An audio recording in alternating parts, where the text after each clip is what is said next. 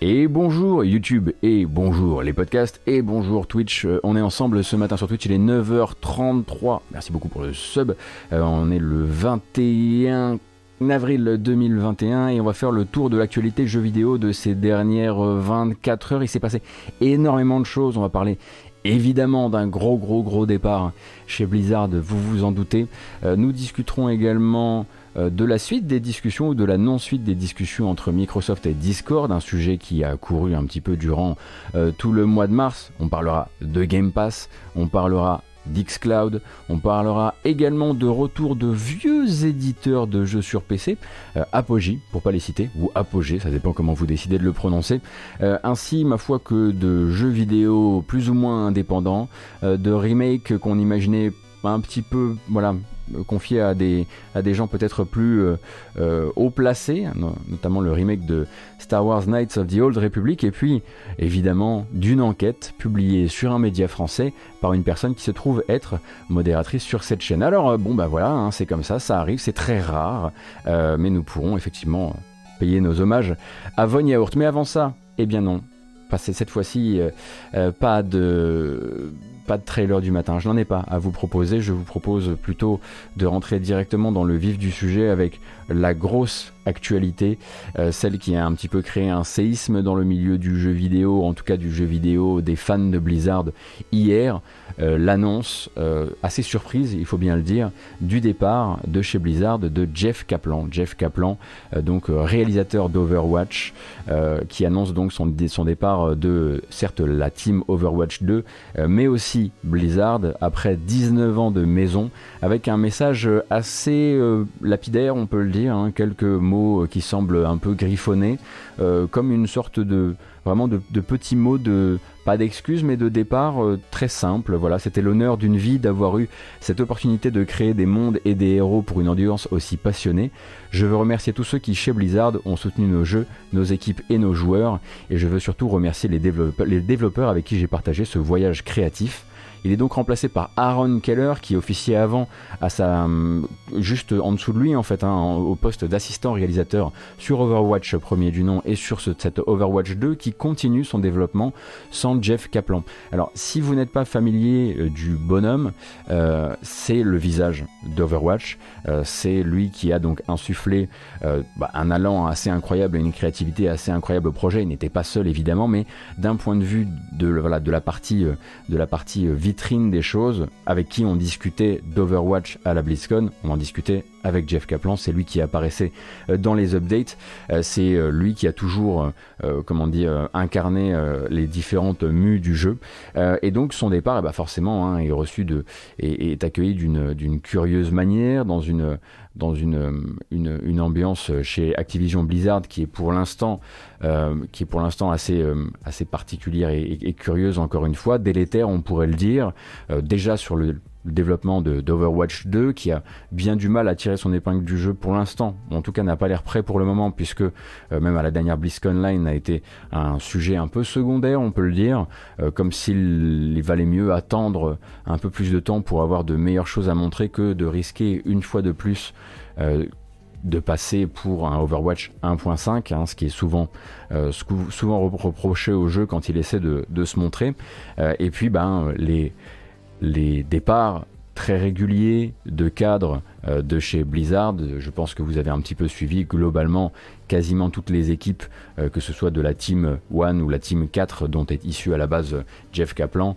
Euh, la plupart des, gros pontes sont partis dans ces, derniers six mois pour créer leur propre studio et voilà des studios qu'on a pu voir comme Frost Giants qui se sont annoncés, ces, derniers temps. Donc forcément c'est un, sacré coup pour les fans de fans d'Overwatch, en tout cas pour les fans d'Overwatch qui voyaient dans Jeff Kaplan, et eh bien celui qui portait la vision, euh, avec, euh, comme le faisait remarquer, on a discuté hier euh, sur Twitter avec Citizen, cette drôle de dichotomie entre d'un côté ce, message d'arrivée de d'Aaron Keller qui lui est très très long et voilà qui fait dans le réinvestissement, dans la, dans la réassurance autour du projet, voilà, de, rappeler que voilà, les équipes sont vraiment, sont vraiment à fond et, et que, et qu'en gros les, les piliers et que le, le leg de Jeff Kaplan survit, et de l'autre effectivement un message euh, de Kaplan qui, bon bah déjà n'explique rien, mais c'est assez normal puisque c'est un message qui a été, celui-ci en tout cas a été, euh, nous a été porté par Blizzard, hein. c'est sur le blog d'Overwatch que se fait que se fait cette annonce, euh, mais qui effectivement ne rentre pas dans le détail, souhaite finalement assez peu euh, comment dire, bonne chance au prochain Overwatch et euh, semble surtout regarder en arrière. Hein. Son message, c'est vraiment un message qui dit merci d'avoir été là, merci aux équipes qui ont été là avec moi, merci aux joueurs, merci aux, gens de Blizzard qui ont cru en nous. Mais cependant, c'est vrai qu'il euh, prend pas forcément le temps de, souhaiter le meilleur pour la suite. Alors, fâché, pas fâché, évidemment, ça on ne le saura que quand les, quand les accords euh, contractuels qui l'empêchent de parler seront, terminés, ça prendra probablement de très nombreuses années. Euh, mais voilà, Jeff Kaplan est désormais donc dans la nature. Est-ce qu'il va rejoindre le studio, l'un des studios créés par d'autres anciens de Blizzard, ou monter sa propre, structure? Euh, Sachant qu'à côté de ça, il y a pas mal hein, de, ces studios, il doit au moins y en avoir un, si ce n'est deux, qui en partant de chez Blizzard ont décidé d'aller faire du hero shooter chez d'autres parfois en montant une structure, parfois euh, en allant louer leurs leur euh, conseils. Euh, donc on peut, voilà, en tout cas s'attendre à ce qu'il y ait une annonce, s'il décide de rester dans l'industrie, une annonce un peu plus tard de ce qu'il décidera de faire. Citizen, tu disais donc surtout qu'ils ont pris énormément de, temps à la BlizzCon Online pour expliquer que Overwatch 2 était un chantier engageant et pas fainéant pour un, et pas pour un sou. Partir maintenant, c'est un drôle de timing. Oui, je pense qu'effectivement, le timing est, très très curieux. Après, je, veux dire que moi, je suis assez loin du dossier. Euh, est-ce que euh, est-ce qu'il a donné des, signes par le passé de comment dire euh, de fatigue vis-à-vis de ses bah, déjà 19 ans de boutique chez chez chez Blizzard ou, de fatigue vis-à-vis de la communauté ou, ce genre de choses? Est-ce qu'il vous est apparu moins moins comment dire pimpant dans les dernières prises de parole? Je ne sais pas, hein, je veux dire que je. C'est pas quelque chose que je scrutais.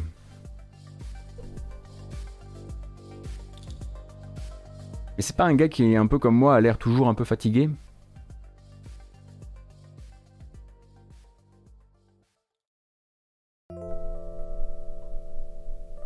Enfin, quoi qu'il arrive, euh, c'est une, une, certitude. 19 ans de maison, c'est déjà un sacré marathon.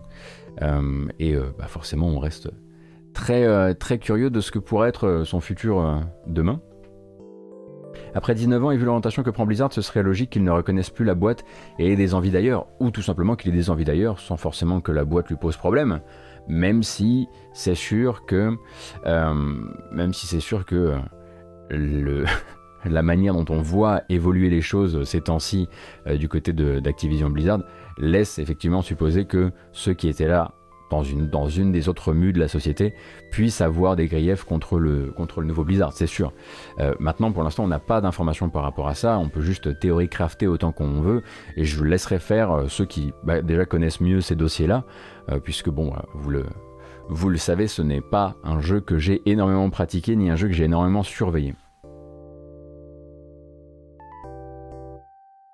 Mais, mais oui, J'imagine que euh, Jeff Kaplan annonçant son départ euh, au boss, euh, au ponte du, studio, ça doit quand même, en plein développement d'Overwatch 2, ça doit quand même donner lieu à une certaine suite de discussions autour de comment on peut te faire rester, au moins pour que, d'un point de vue de la sphère publique, le, jeu porte ta marque, hein, que le jeu porte, en tout cas dans le, voilà, chez les joueurs, l'illusion de ta marque.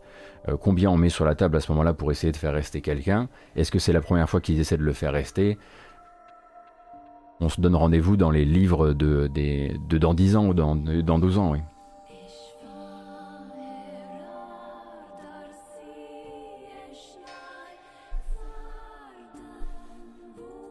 Ah mais c'est des pressions probablement immenses, hein.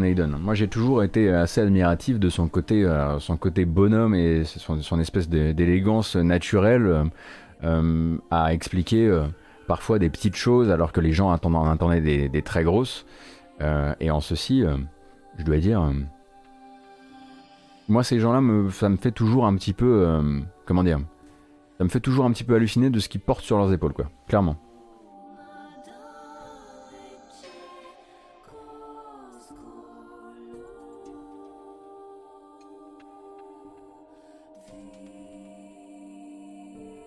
Donc, Jeff Kaplan, on vient de le dire, euh, quitte euh, Blizzard, pas juste la team Overwatch, mais Blizzard.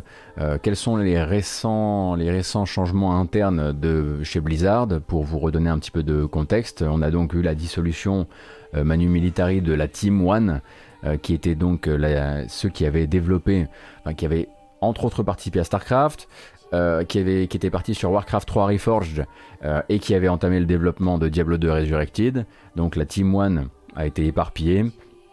Et c'est donc désormais Vicarious Visions, donc, euh, qui, fait, qui faisait avant Tony Hawk Pro Skater 1 plus 2, ainsi que la Insane Trilogy de Crash, qui se retrouve internalisée, enfin absorbée par Blizzard, par Activision Blizzard on va dire, pour faire euh, Diablo 2 Resurrected, ça on l'a vu, ça fonctionne. C'est déjà une belle nouvelle.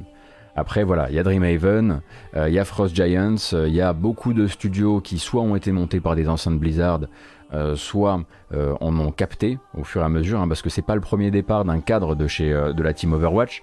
Il y en a déjà eu. je sais plus lequel d'ailleurs. On, en avait parlé qui était parti justement faire du hero shooter et il était designer de personnages pour hero shooter quoi. C'était chez qui? C'était ah, j'ai oublié. Merci Aldar pour le prime. Flûte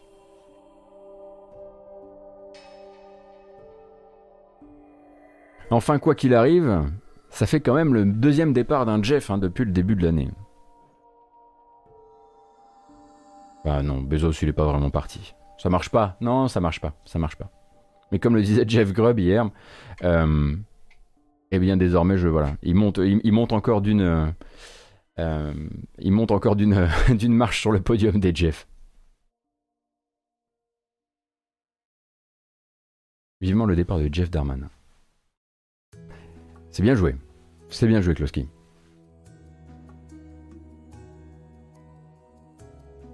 Oui, bah, c'est sûr que Forkmotion, qu'avec euh, l'espèce de d'aura de doute qu'il y a pu avoir, notamment depuis. Euh, alors peut-être un peu moins depuis la dernière BlizzConline, parce qu'il y a eu un petit peu plus d'informations pour les gens qui ont accepté d'aller creuser, regarder cette longue vidéo, etc. Mais avant ça, il y avait toute une. Voilà, c'est pas qu'il y avait une défiance autour d'Overwatch 2, mais il y avait quand même une sorte de méfiance. Euh, et, ça a toujours été le Enfin, c'était le middleman, quoi. C'était le mec euh, qu'on envoyait euh, pour donner de l'humain euh, à Overwatch et pour donner du contact avec les fans. Et c'est sûr que ça tombe, ça tombe mal. Ah, c'est Michael Chu, effectivement, Funky Lag. Et Michael Chu, maintenant, il est. il est chez qui?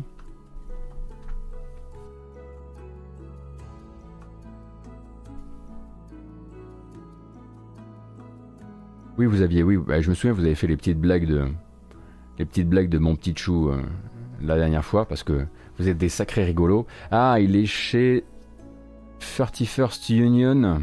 Ah, qui est le studio de Touquet. Mais oui. Et oui, voilà, euh, voilà, bien sûr. Take Two euh, a monté 31st Union pour faire justement un hero shooter parce que ça va, hein, on n'est pas obligé de rester sur Battleborn, on peut essayer de refaire quelque chose.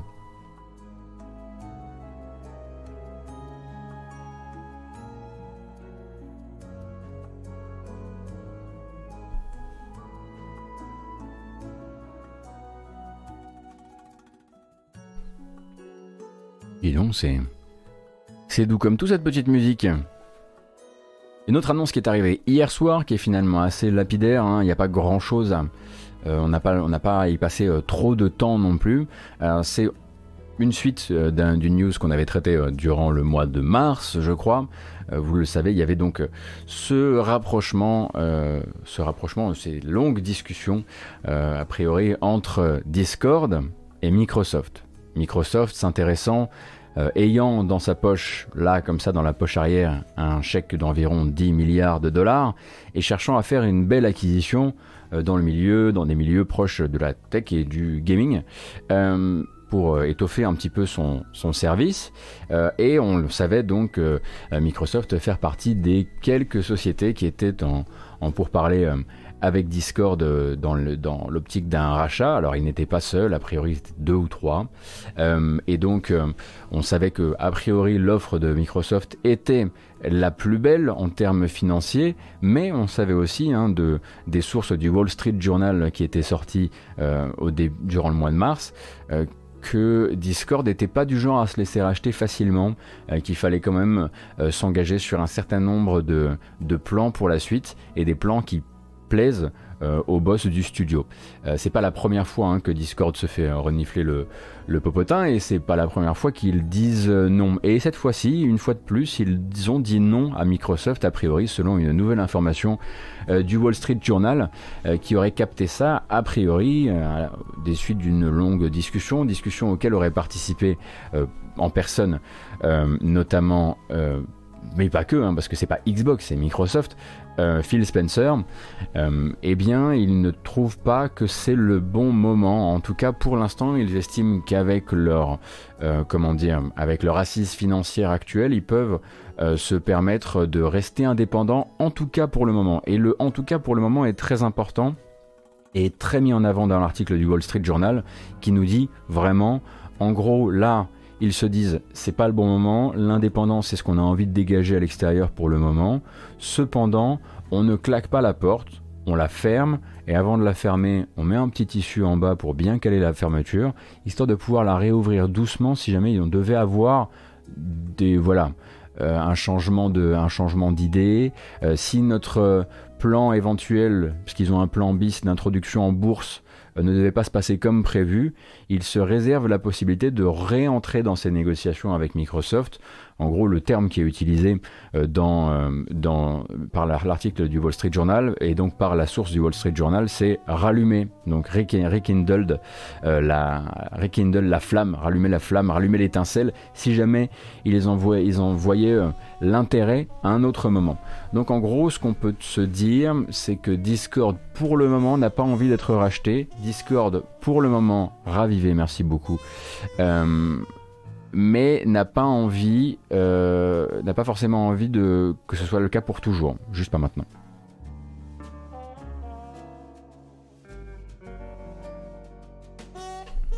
Ouais, c'est ça, c'est ça. C'est ça. Venez, venez vanner les, Venez vanner les, accents anglais des gens qui se mettent face caméra. Bande de fumier. Hein C'est ça. Ça se lève le matin, hein Pour aller attaquer les accents des gens. Bref. Donc pour l'instant, pas de rachat hein, pour, euh, pour Discord. Alors ça rassurera probablement les quelques-uns euh, qui euh, y voyaient déjà le début d'un crash au ralenti, parce que bon, c'est vrai que ça a suscité pas mal de moqueries, beaucoup de gens qui estimaient qu'à partir du moment où Microsoft rachète quelque chose, eh bien, c'est probablement pour venir casser le jouet. Donc pour l'instant, Discord en tout cas ne sera pas une propriété de Microsoft et ça vous plaira en tout cas très probablement euh, si vous posiez la question de ce que ça pouvait vouloir dire, parce qu'on rappelle que Discord c'est pas juste une plateforme de chat, c'est aussi une plateforme qui est intensément liée aux communautés euh, du, jeu vidéo et des communautés de développeurs, et on pouvait légitimement se poser la question de ce que ça aurait pu vouloir dire demain si Microsoft, donc l'un des détenteurs d'un consolier, enfin l'un des consoliers en vérité, euh, bah, possédait ce lieu d'échange privilégié entre développeurs et joueurs.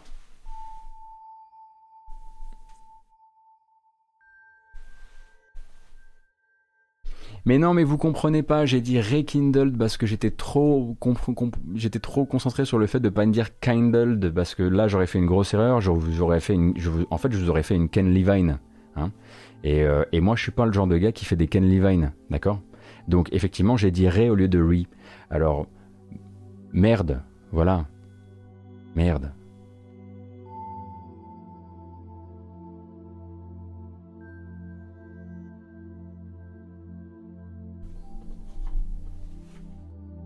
Comment fait-on pour se désabonner? Il n'y aura aucun remboursement.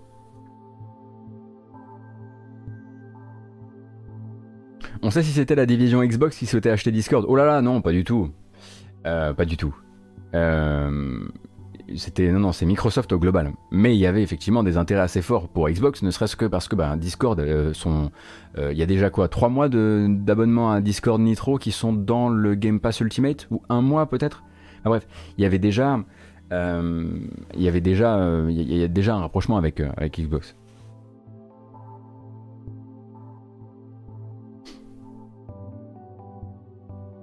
Finalement, c'est Pascal Obispo qui rachète Discord pour rejoindre son.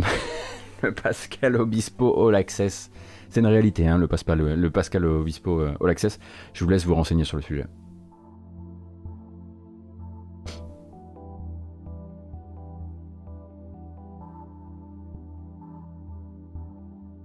Et eh bien tenez, puisqu'on est en train de parler bah, de Microsoft, on va rester hein, donc sur les, les annonces récentes. Bon, vous connaissez euh, maintenant, vous avez la régularité, cette régularité en tout cas dans la peau, euh, puisque toutes les deux semaines, on fait quoi? Toutes les deux semaines, on fait le point sur les entrées et les sorties du Game Pass. Euh, et les entrées et les sorties du Game Pass pour cette fin euh, de mois d'avril euh, sont en train d'être détaillées. Voici donc ce que ça va nous donner. Hop. Alors, ce qui est bien avec leur visuel, c'est qu'ils mettent pas les dates. Du coup, c'est à moi de vous raconter les dates. Euh, dans l'ordre, ce qui va se passer, c'est que vous allez devoir, vous allez d'abord voir apparaître euh, Fogs. Euh, Fogs donc sur le Game Pass PC. Fogs, on le rappelle, est une sorte de Nomi Nomi Boy ou de Push Me Pull où vous allez donc piloter en coopération deux têtes de petits toutous qui sont rattachés par un seul corps élastique de toutou. Je vous rappelle, on avait regardé la bande-annonce ensemble un matin. Vous m'aviez dit évite ces bandes-annonces le matin, ça nous gêne quand même. Je vous ai compris, donc on ne la regardera pas. Ça c'est pour le 22 avril. Le 28 avril, on aura donc l'arrivée de Second Extinction qui arrive sur console, PC et cloud. Qu'est-ce que c'est que Second Extinction? C'est ça. Hop, hop, on y est presque. Bouge pas gotose. Peggy 16. Pour rappel, jeu mis en avant depuis un certain temps maintenant par Microsoft, parfait jeu du Game Pass. On va être sur du, euh, de la coopération 4 humains contre des dinosaures.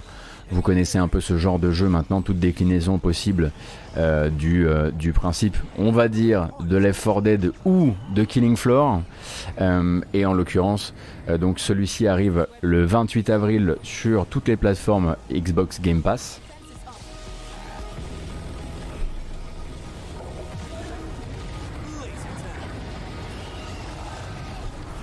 Il faudra voir ce que ça donne. Bon, c'est évidemment pas du, euh, euh, pas du premier choix, on va dire que c'est pas forcément le truc, mais, pour venir étoffer un Game Pass euh, dans un temps un peu creux, ça fera très bien le travail. Hop, on y retourne. On a donc également l'arrivée le 20 9 avril du jeu préféré de Naden, Destroy, All Humans, puisque vous êtes des enfoirés ce matin. Euh, Destroy All Humans donc arrivera sur Cloud Console et PC. Donc comme il est arrivé il n'y a pas longtemps sur Switch, là il est aussi euh, sur le, le, Xbox Game Pass, ainsi que donc le 30 avril. Euh, on rappelle que Destroy All Humans c'est donc un un remaster euh, de chez euh, de chez THQ Nordic qui bon bah reprend un jeu un peu euh, désuet, une sorte de comment vous compariez ça la dernière fois, une sorte de Just Cause avec un alien. Voilà, c'est sans prétention, hein, c'est du, euh, c'est du, fun très direct et, et, très bas du front, mais il paraît que ça passe très bien. Euh, et donc le 30 avril, ce sera l'arrivée sur le catalogue xCloud, qui vous le savez est forcément un enjeu en ce moment, pas parce que parce que euh, le xCloud est en train de s'ouvrir via un programme de bêta à ses premiers utilisateurs sur PC, mais aussi sur plateforme iOS. Et eh bien l'arrivée sur xCloud donc de Fable 3 et Fable Anniversary que vous voyez ici. Alors je vous ai pas reparlé de MLB The Show 21, hein, puisque de toute façon lui on a déjà prévenu euh, qu'il se lancerait dans le Xbox Game Pass en jour 1, ça ça n'a pas trop changé. Et au niveau des départs de jeu, puisque effectivement, hein, qui dit arriver dans le Game Pass, vous savez que ça fonctionne sur un système de fraîcheur, donc il y a une curation, des contrats commencent, d'autres s'éteignent, euh, c'est un peu comme les volcans d'Auvergne, Ouais, pourquoi pas. Allez, on garde les volcans d'Auvergne. Et donc, euh, partiront du service euh, le 30 avril prochain Endless Legend, la version PC, euh, For the King, que ce, quel que soit votre, votre Game Pass, Fractured Minds, Levelhead, Moving Out et Thumper. J'aurais tendance à vous dire que du coup, ce serait bien si vous n'avez pas fait Tumper, euh, et que vous ne pouvez pas le récupérer sur PlayStation parce qu'il vous doit vous rester quelques heures pour le récupérer gratuitement sur PlayStation, essayez peut-être de vous récupérer rapidement Thumper euh, sur, euh, sur le Game Pass pour en profiter avant le 30 avril, c'est dans 9 jours. En 9 jours, vous pouvez commencer à vous faire quelques nœuds, quelques nœuds aux mains sur Thumper. Et après, c'est vrai que l'autre départ un petit peu, un petit peu tristou, c'est forcément Endless Legend, qui est un excellent jeu. Euh, For the King aussi, d'ailleurs, hein, qui est très chouette. Euh, mais voilà, vous savez comment ça fonctionne désormais. Et donc, avec ces annonces euh, d'arrivée et de départ dans le Game Pass, désormais, il y a aussi, pour bien complexifier les matinales, aussi les annonces de nouveaux jeux incorporant désormais des contrôles tactiles pour xCloud. Si vous décidez de jouer au service de cloud gaming de Microsoft avec un téléphone. Et donc les nouveaux jeux qui reçoivent des contrôles tactiles sont donc Banjo-Kazooie, Battle Chasers Night War, très bien au début, malheureusement un peu long sur la fin, Killer Queen Black, Overcooked 2, Wreckfest et Double Dragon Néon, qui a une bien meilleure BO, qui a un bon gameplay, mais bon, euh, au moins comme ça vous avez, euh, vous avez tout le listing.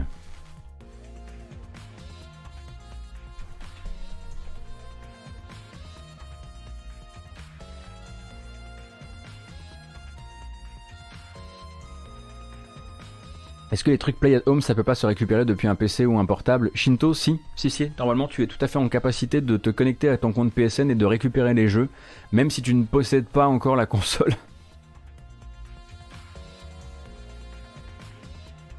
On a parlé hier pour Horizon. Ouais, ouais, ouais. Bah, je vous, oui, je peux vous faire un rappel régulier et quasiment tous les jours. Là, pour l'instant, vous pouvez encore récupérer 9 jeux, 10 jeux gratuits euh, sur, euh, le, sur votre compte PSN. Euh, il vous suffit simplement de vous connecter à la boutique et de les récupérer. Il y a des jeux gratuits offerts. Il y en a 9 qui vont ne plus être gratuits à partir, à partir de dans je sais pas, un truc comme 24 heures. et ensuite, jusqu'au 15 mai, vous pourrez encore récupérer Horizon Zero Dawn, qui est le dixième. Et probablement aussi le, le plus intéressant pour beaucoup de gens.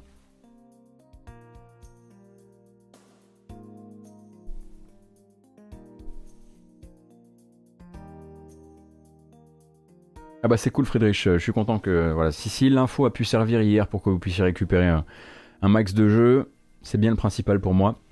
Euh, et puisqu'on y est, euh, du coup, euh, Microsoft était voilà encore dans une de ces journées riches en communication. Merci beaucoup Yora Guatz pour, ton sub. donc riche en communication et cette fois-ci c'est une communication qui était tournée vers les développeurs et toujours liée à ce xCloud pour lequel j'essaie d'avoir un accès. Mais a priori, si j'ai un accès, je ne pourrais pas vous en parler tout de suite. Il faudra que j'attende un peu. Mais je croise les doigts pour peut-être en avoir un. Euh, eh bien, euh, ID at Azure, comme ID at Xbox, c'était pour l'instant le programme de facilitation euh, des échanges entre Xbox et les développeurs indépendants, ID pour Independent Developer. eh bien, ID at Azure, ça va être un set d'outils et euh, de savoirs qui vont être mis à disposition des développeurs, notamment des développeurs de jeux indépendants, pour qu'ils puissent plus facilement mettre leurs jeux en conformité avec le xCloud, et ce, quel que soit euh, le moteur de jeu qu'ils utilisent, que ce soit un moteur connu ou que ce soit un moteur maison, euh, quelle que soit la plateforme sur laquelle ils ont l'habitude de développer. donc ID at Azure, ça va être une sorte de programme qui va probablement être incarné par un, certain nombre de cadres chez Microsoft, et qui va justement bah, aller chercher les développeurs aussi pour leur dire et le xCloud, en fait, c'est pas, peut-être pas juste un truc pour notre back catalogue euh, de jeux rétro, euh, pour notre catalogue de jeux, euh, on va dire, de jeux first party et de, et de quelques tiers qui ont voulu tenter l'aventure. On voudrait aussi amener dans les temps à venir des nouveaux jeux dès leur sortie. donc c'est plutôt une bonne nouvelle. Je sais pas si vous, voilà, sur le chat, il y a des gens qui sont en train actuellement de développer des jeux et qui se posent la question de ce, que leur jeu pourrait donner sur du, cloud gaming. Mais c'est bien de savoir que Microsoft met aussi ça en place euh, pour, les, euh, temps prochains. Euh, les invitations xCloud PC iOS ont commencé à être envoyées, j'en ai reçu une. Oui, oui, oui j'ai vu ça, j'ai vu des gens sur Twitter qui commençaient effectivement à, qui commençaient à, en parler un petit peu. Je sais pas si on aura le droit de capturer quoi que ce soit. Enfin bref, je vais m'enseigner sur le sujet parce que je suis quand même très, curieux du service. Je suis particulièrement curieux du service parce que c'est peut-être le, service qui nous apparaît comme se lançant le plus tard, mais c'est aussi le service qui a commencé sa R&D le plus tôt. Enfin, peut-être pas le plus tôt, mais l'un des premiers en fait. C'est celui qui a le plus pris son temps. Euh, et c'est en ça que je suis particulièrement, euh, enfin c'est ce qui me rend particulièrement euh, gourmand du truc. Je veux voir à quel point ça, a bien infusé et notamment bien, bien appris des, des erreurs qu'ont pu faire d'autres.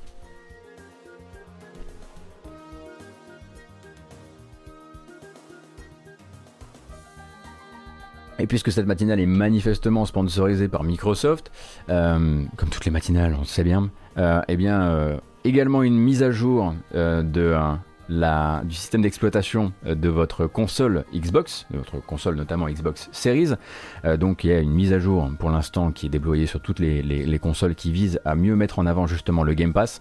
Euh, vous allez voir apparaître de nouvelles tuiles sur, votre interface, notamment des tuiles qui vont vous proposer, si vous êtes abonné Game Pass, de, enfin ça va être des tuiles, des tuiles, des tuiles c'est un bel accent ça.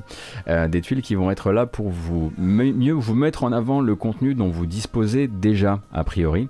On imagine que ce sera aussi le cas euh, de manière publicitaire pour les gens qui n'ont pas encore euh, accès au service. Mais si vous êtes dans le Game Pass et que vos amis sont en train de jouer à des jeux Game Pass qui ont des fonctions multijoueurs, on vous le dira. On vous dira tiens, t'as le Game Pass? Bah regarde, ton pote là, je sais pas, Zbeb, bah, il est en train de jouer à Outriders. Évidemment qu'il est en train de jouer à Outriders, ce con. Et euh, voilà, je sais qu'il est je pense qu'il est sur le chat, hein, c'est pour ça que je dis ça. Euh, et du coup, euh, ce sera genre, bah, regarde, t'as ton Game Pass, profite de ce qu'il y a dedans, réalise à quel point il est beau ton Game Pass, télécharge Outriders et va jouer avec ton ami. et on imagine que du coup, il pourra y avoir aussi ces mêmes tuiles, ces mêmes décidément ce matin, pour les gens qui ne sont pas encore abonnés, en mode, bah, regarde à quoi tes potes jouent grâce au Game Pass. Deux fois Twill, hein. il y a un truc qui va pas. Je pense que ça doit être euh, les dents. Et au passage, euh, bah, s'il y a une nouvelle donc, mise à jour qui est déployé sur toutes les consoles. On en prépare une nouvelle en bêta, hein, sur les branches bêta euh, habituelles qui permettent de tester de nouvelles fonctionnalités. On savait que sur les branches bêta actuelles, certaines branches bêta, euh, Microsoft était en train de tester cette fameuse gratuité intégrale euh, des jeux multijoueurs qui sont des free-to-play, c'est-à-dire qu'il n'y aura plus besoin d'avoir son abonnement au Xbox Live Gold pour pouvoir en profiter. Donc ça, ils testaient un petit peu l'implémentation des différents jeux, est-ce que ça se passe bien, est-ce que ça crée pas de bugs, et ça, et ça, et ça. Et en même temps, eh bien un truc qu'on attendait forcément depuis un bout, en tout cas pour ce qui moi reste probablement une des features les plus importantes de cette nouvelle génération de consoles, euh, une meilleure gestion euh, à terme du quick resume des consoles Xbox Series, puisque jusqu'ici en gros vous mettiez vos jeux en stase euh, dans un coin de la console, vous pouviez y revenir très simplement. Euh, en revanche, pour les retirer de cette, ce petit groupe de jeux maintenus dans des, dans des petites bulles, il fallait relancer le jeu et le quitter.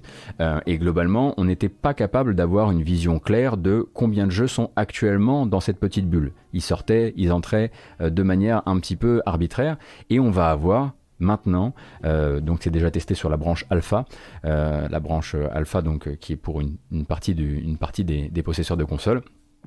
Un listing très clair de voilà actuellement dans ton quick resume il y a ça ça ça ça ça. Et vous pourrez vous mettre dessus faire start dire voilà retirer enfin désactiver le quick resume et le jeu sortira de lui-même de ce petit listing. Et ça permettra de toujours pouvoir bah, euh, s'assurer que votre jeu fétiche euh, y est bien, que vous n'avez pas fermé un truc par, par erreur, euh, que vous n'y laissez pas traîner des choses complètement, complètement bah, démodées que vous n'utilisez plus. C'était un truc qui manquait hein, clairement au lancement du service. Je pense que c'est un truc qui est arrivé un petit peu tard, enfin au lancement de la console.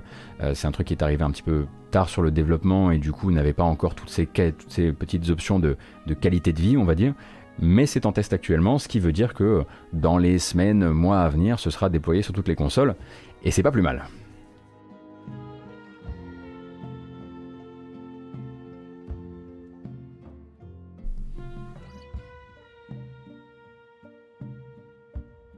Salut Will Mercer, bienvenue.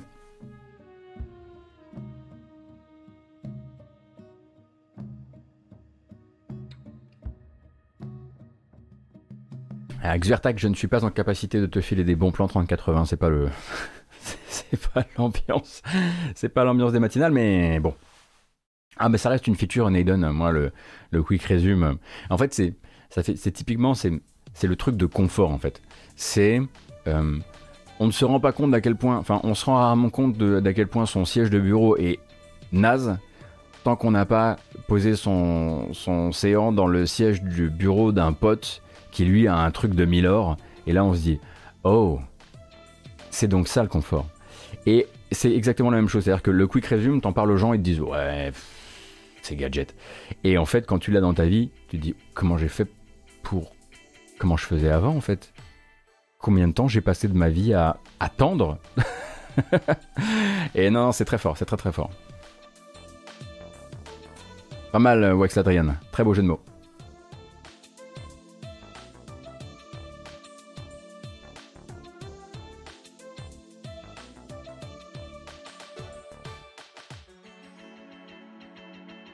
Ryan Artiviste, tu as de très bons articles sur le sujet si ça t'intéresse, notamment euh, sur l'impact, euh, environnemental du Game Pass.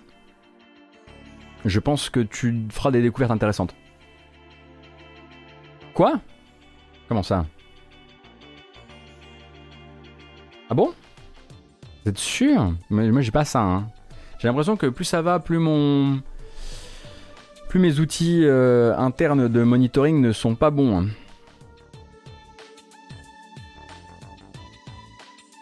1619 quoi. C'est pas rien C'est pas trois personnes Ah, vous l'aviez demandé, vous allez avoir la bamboche. J'ai pas peur, moi. Oh non, je vous mets ça dès le matin. Oh, oh, oh, oh. vous me connaissez pas.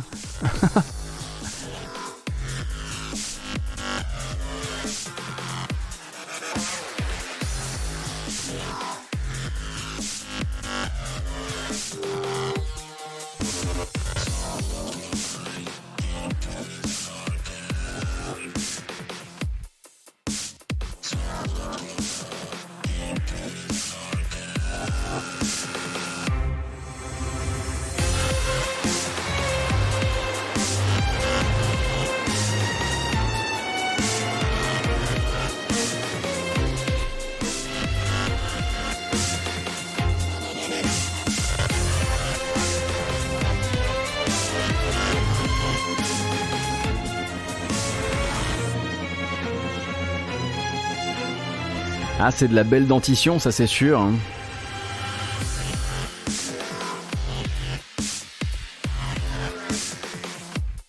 Je suis très content, hein, parce que tout c'est très très bien. Tout s'est bien, bien synchronisé à l'image. Les podcasts vont rien comprendre. C'est parfait. En revanche, on fait plus la fête. La bamboche, c'est terminé. Pas trop. Pas trop, pas trop, pas trop. Parce que si on commence, euh, si on tire sur la corde, euh, ça va devenir, la matinale va devenir une, une bambochale qui sera entrecoupée à des moments fixes quand des gens arrivent de news. Et je pense que c'est pas bon. Pour vous, pour moi. C'est pas pour ça que ça a été créé. Il faut qu'on fasse attention.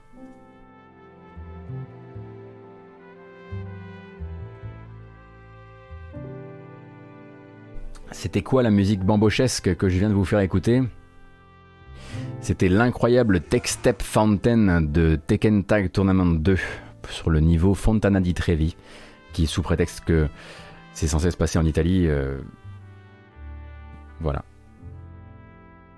Voilà. Fait, il fait ce que vous avez entendu. Merci beaucoup Zenibuka pour le gift, c'est très gentil.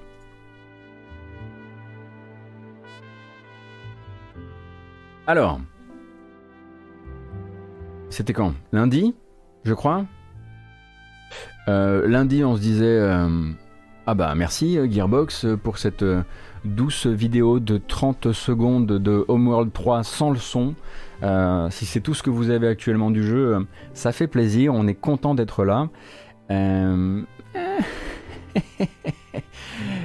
On ne savait pas encore vers où on se dirigeait, hein, parce que la nouvelle euh, vidéo de Homeworld euh, qui est sortie hier, bah, finalement c'était pour Homeworld euh, mobile. Alors, faudra pas jouer les étonnés. Non, c'est pas ça du tout, c'est encore raté. Quoi Quoi Mais quoi C'est terrible ça. Homeworld mobile donc est un jeu qui a été annoncé en fait hein, dès le financement d'Homeworld 3. Souvenez-vous, et vous pouvez aller sur la page du projet, sur la page de financement FIG du projet, et vous découvrirez que les gens euh, qui s'étaient engagés à le financer allaient obtenir un accès, euh, un accès euh, anticipé à Homeworld mobile, sans qu'on sache vraiment si ça allait être une companion app ou un vrai jeu. Eh bien, c'était pas une companion app. Puisque... Eh oui, ça commence donc son accès anticipé ces jours-ci. Vous pouvez vous inscrire euh, sur le... Ah bah il en reste un peu, dites donc. Non, mais là je suis obligé de... Je suis obligé de, de, de vous mettre le reste. Je voudrais pas... Ce serait dommage. Sachant qu'on donc il faudra voilà euh, s'inscrire et, espérer avoir des euh, avoir un, accès. Je ne sais pas encore de quoi exactement il retourne. Sachez en revanche que on nous propose, on nous propose donc on nous promet. Bah alors c'était là la suite voilà. C'était la petite surprise pour les gens du fond. Techniquement aujourd'hui ça ne va pas du tout la matinale. C'est cassé. Euh, on nous promet deux choses, des combats STR en 3D, donc non, c'est pas du tour par tour pour l'occasion, ça reste hein, une philosophie STR, et en plus de ça, du vrai MMO, car oui, c'est un MMO. Euh, donc on verra ce que ça vaut quand on y aura accès. J'imagine que certaines personnes sur le chat ont peut-être déjà, euh, comment dire, essayé d'avoir leurs accès. Euh, mais pour l'instant, on peut partir du principe qu'on risque d'avoir plus d'infos euh, à propos de Homeworld Mobile dans les temps à venir que de Homeworld 3, qui, pour rappel, euh, selon la bande à Randy, serait un jeu plutôt de 2023. Donc voilà, on va pouvoir peut-être éventuellement se pencher sur d'autres jeux d'ici là.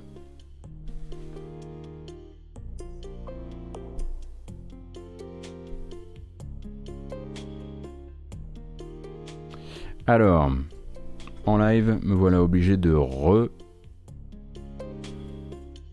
re-régler des trucs. Car... Voilà. J'ai encore des problèmes techniques. 1960. Très bien. Qu'est-ce qui se passe ce matin? Pourquoi tu m'emmerdes comme ça, jeu Voilà. Normalement, on est bon. Q4 2022 officiellement, mais ils ont lâché 2023 dans un billet, je crois. D'accord. Donc très officiellement, c'est toujours Q4 2022 pour les euh, pour le grand public, mais peut-être que les backers ont déjà eu ce, eu ce billet-là, c'est ça? On verra un petit peu de quoi il de quoi il retourne. Mais si vous vouliez du si vous vouliez du, du, du encore plus je crois vraiment que c'est ma vidéo préférée de cette matinale. Vraiment, je vous le dis. Il euh, n'y a rien de mieux. Il n'y a vraiment rien de mieux qu'un entrepreneur de 60 ans qui vient vous faire la voix des entrepreneurs de 60 ans pour vous raconter qu'il est toujours in et que son éditeur de jeux vidéo d'il y a 40 ans euh, est toujours in donc on va regarder le retour d'Apogée. Donc oui, l'éditeur, hein, l'éditeur Apogee ou Apogée comme vous voulez, donc euh, éditeur de jeux PC, euh, voilà, ô combien, ô combien euh, célèbre, Wolfenstein 3D, Commander Keen, Shadow Warrior, Raptor, Rise of the Triad, même Max Payne et le premier Prey, qui vient et qui va vous proposer, eh bien, son nouveau narratif qui est de dire pourquoi Apogée ne serait pas un éditeur indépendant en 2021 alors qu'Apogée était le premier éditeur indépendant. Et ça, il va le faire de la plus belle des manières, en hologramme, comme Jean-Luc.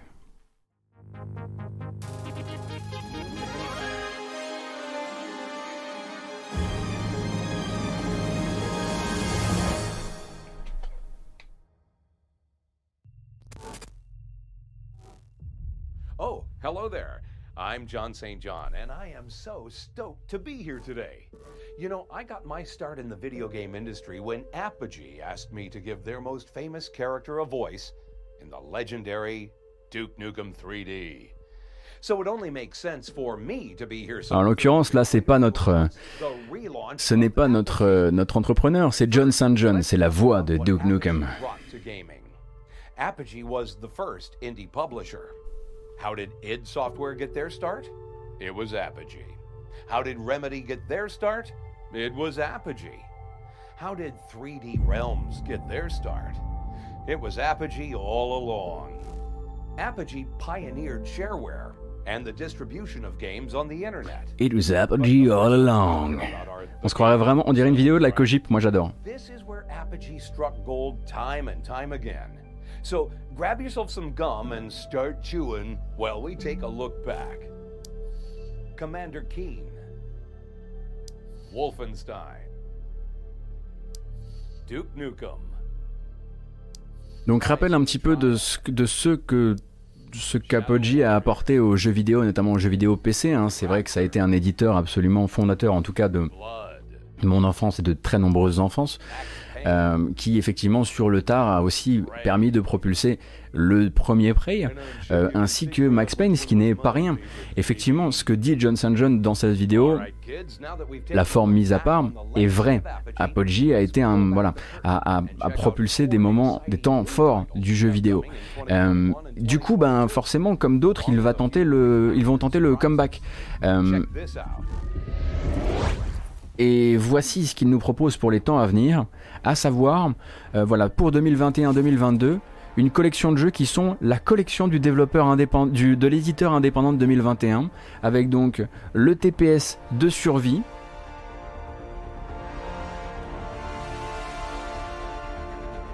En milieu zombie évidemment.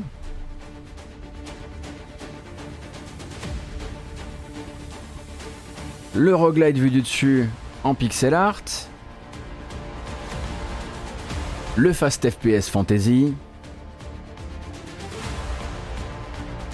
etc., etc., etc. Alors pour l'instant, on ne peut pas juger hein, évidemment de la qualité de ces jeux, on ne les connaît pas.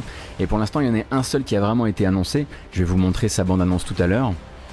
Mais en gros, Apogee se dit, bah pourquoi moi je ne pourrais pas aussi euh, faire, eh bien mon mon coup de mon coup d'éclat, mon grand retour? Je reste curieux de celui-ci quand même. Hein Tant qu'à faire, on n'est pas contre, on n'est pas foncièrement contre. Mais la forme, la musique, John St. John, qu'est-ce que c'est que ça?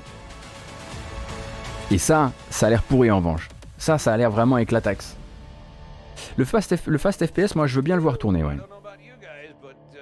Et les jeunes, je sais pas pour vous, mais moi, je trouve ça trop d'art. On va passer directement euh, à l'annonce, euh, la première annonce qui a été faite. Donc ça passe en édition euh, du côté de chez Apogee qui va donc éditer un jeune, un jeune jeu néerlandais que voici qui s'appelle Residual.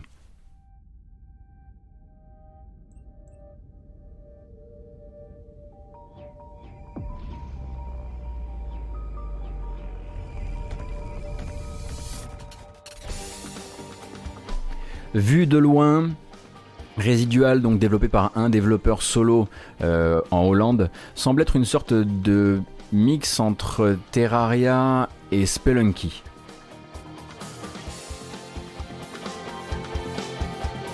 En tout cas tel qu'il se raconte.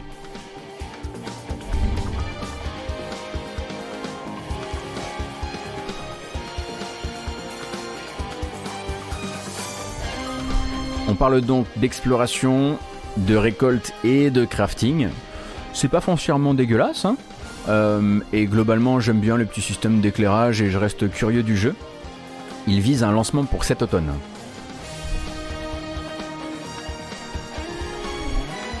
Après la musique, bon,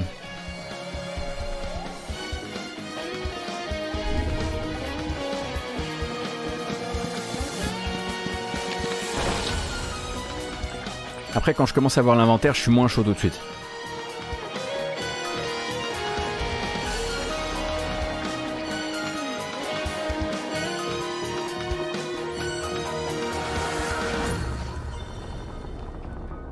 Donc on aura l'occasion d'en apprendre plus hein, donc sur ce, ce résidual dans les temps à venir, qui est donc le premier jeu officialisé avec un titre, etc. Donc de cette nouvelle écurie euh, Apogee, euh, qui entend tirer donc son épingle du jeu de ces fameux labels indés qui sont en vérité des éditeurs hein, de juste de jeux avec des, moindres budgets.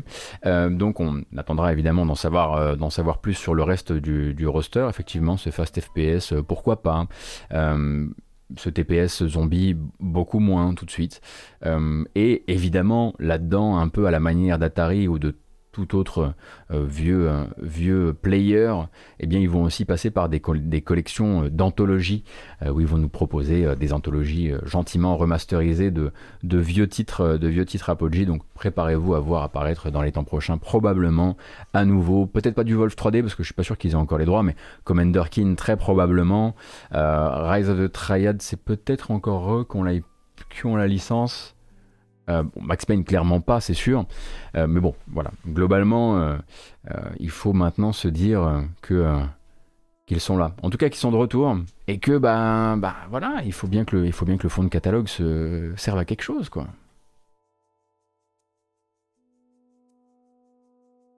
Ah, c'est peut-être New Blood qui a récupéré Rise of the Triad. Oui, tout à fait, madame. Je crois que c'est Iron 2000.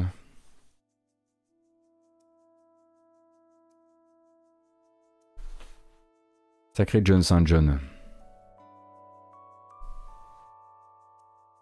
C'est étonnant qu'un éditeur qui fut à la pointe n'aurait pas le talent de découvrir des, projets encore une fois à la pointe. Après, je pense qu'il était plutôt dans voilà, il, il, devait y avoir un esprit garage assez fort chez Apogee. Mais bon, maintenant, euh, voilà, son, son processeur a 60 ans. Il en a plus 20 euh, et quelques. Euh, donc j'imagine, ou peut-être 30. Donc j'imagine forcément que, que ça va. alors attention, hein, il ne faut pas chercher pour Apogee Software. Apogee Software, c'était c'était il y a 30 ans. Là, on parle de Apogee Entertainment désormais. Ça change de nom au passage.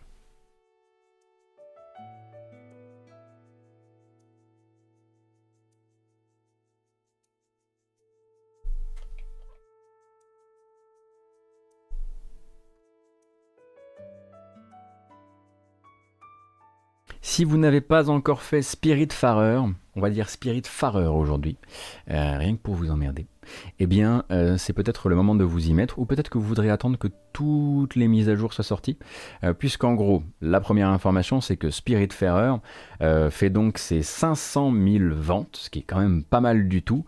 Donc le jeu de Thunder Lotus Game, hein, qui sont les créateurs notamment de Yotun, euh, annonce donc que 500 euh, 000 copies ont été distribuées entre la PS4, la Xbox One, la Switch et le PC, et ce en laissant évidemment de côté tous les téléchargements Game Pass qui ne sont pas euh, comptés dans ce, qui ne sont pas comptés dans cette dans cette, cette addition là.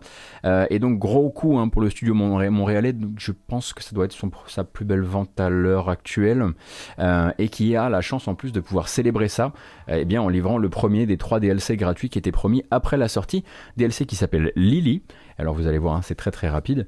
Euh, Lily est donc un personnage qui va rejoindre votre embarcation euh, et qui pourra donner un peu plus d'épaisseur à certains moments du jeu, à certaines scènes du jeu et aussi à l'histoire de votre personnage, hein, à l'histoire de Stella. Euh, donc c'est pas vraiment un DLC qui vient s'ajouter comme euh, un chapitre, c'est même plutôt un très petit DLC qui rajoute un personnage qui rend le jeu de base plus intéressant, plus profond dans certaines, phases de dialogue. Mais c'est une petite touche par-ci par-là. Hein. Euh, globalement, si vous ne connaissez pas Spiritfarer, c'est donc un jeu, euh, on va dire, d'exploration et de gestion narratif où vous donc vous, aménagez cette, embarcation qui sert à, vous êtes en fait le passeur, vous avez hérité du bateau du passeur et vous allez donc acheminer les, âmes. C'est un jeu très doux, très orienté sur, euh, sur les, rencontres avec des personnages, très orienté sur les, les, euh, relations avec les personnages, euh, et qui dure quand même très longtemps. Hein. C'est effectivement 20 à 30 heures pour le faire.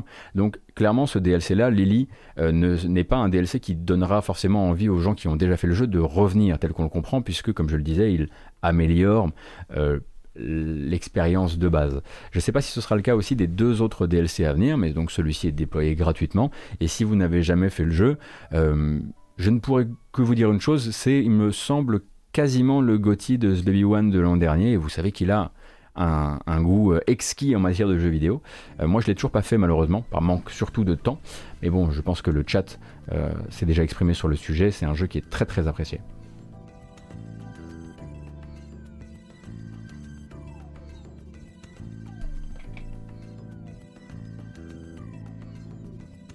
Hmm.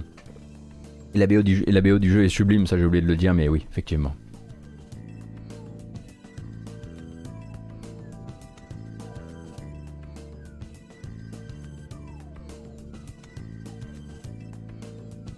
Alors. Ça y est. Ça y est, ça commence, ça vient de tomber, par une série de photos de sculptures utilisées durant le tournage, on sait à quoi ressemblera Knuckles dans le prochain film Sonic the Hedgehog. Et quoi de mieux finalement que de regarder ça pour qu'on puisse ensemble aller agresser les créateurs, leur demander de changer le design pour les faire cruncher. Alors on va regarder ça. Franchement, ça va. Alors, c'est des, sculptures, hein, c'est juste de, la référence euh, pour, les, euh, pour les acteurs.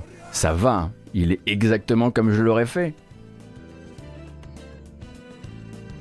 Après, évidemment, on aura le temps de s'énerver, euh, de dire oui, mais moi je trouve qu'il devrait être à poil dur ou j'en sais rien.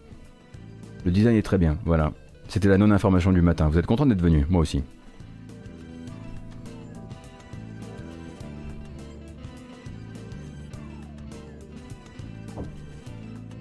Sonic était pas aussi grand dans le premier film. Ouais, mais c'est le 2, il a grandi.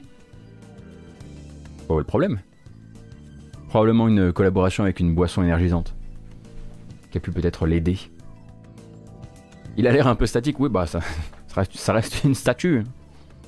C'est rassurant, c'est rassurant, c'est rassurant. Si, honnêtement, si la statue s'était mise à bouger, là, j'aurais un peu flippé en revanche.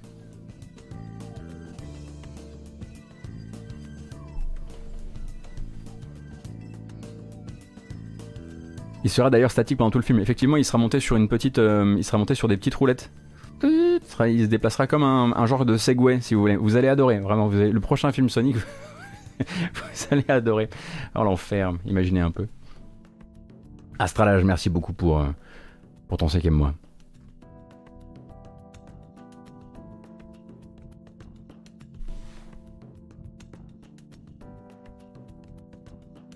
Est-ce qu'on continuerait pas, nous? Moi, je pense qu'on peut y aller. Moi, je pense qu'on peut continuer. Et vous rappelez l'existence déjà du jeu pour qu'on puisse ensuite parler du studio. L'existence du jeu, donc attendu pour le 1er juin prochain. Si vous êtes fan de Warhammer 40 000 et de Necromunda, le FPS Hired Gun, donc pour Necromunda Hired Gun, en développement chez Stremont, Stremont Studio français, qui nous a montré ça il n'y a pas très longtemps. Souvenez-vous.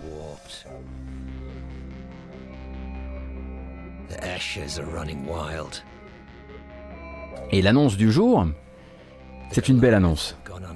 Et on, avait, on a envie de dire, enfin, enfin, Focus est en train de réagir.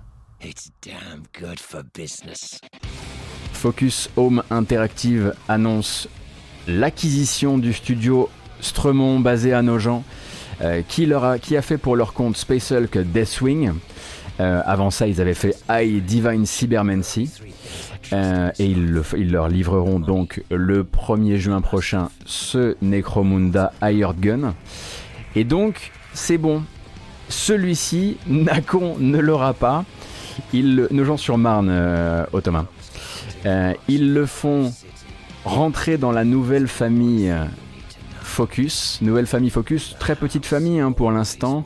Euh, puisque pour rappel, euh, les acquisitions, ça n'a jamais trop été au cœur de euh, la stratégie de Focus, qui pour l'instant n'avait que fait l'acquisition du studio Deck 13, donc c'est le deuxième frangin, et a priori ce serait, ça témoignerait hein, d'une d'une nouvelle envie, d'une envie euh, de réagir du côté, euh, du côté de chez Focus, qui bah, forcément hein, euh, voit déjà bah, d'un côté Nacon lui barboter des studios régulièrement, puisque vous savez que Nacon, anciennement Big Ben, a donc acheté Cyanide, a donc acheté Pastec, a acheté qui d'autre aussi Spiders, que des studios partenaires de Focus. et donc là, ça commençait, bah, voilà, ça commençait à, faire un peu désert autour de Focus. Et le problème, c'est que bah, Focus a côté de ça, ils ont euh, un deuxième revers de situation euh, qui est que euh, pour la suite de ces aventures, de leurs aventures, les développeurs de Farming Simulator ont décidé de travailler seuls. Et il faut savoir que Farming Simulator, c'est le grand coup de Focus Home Interactive, c'est le gros coup des années Cédric Lagarigue en, en distribuant Farming Simulator.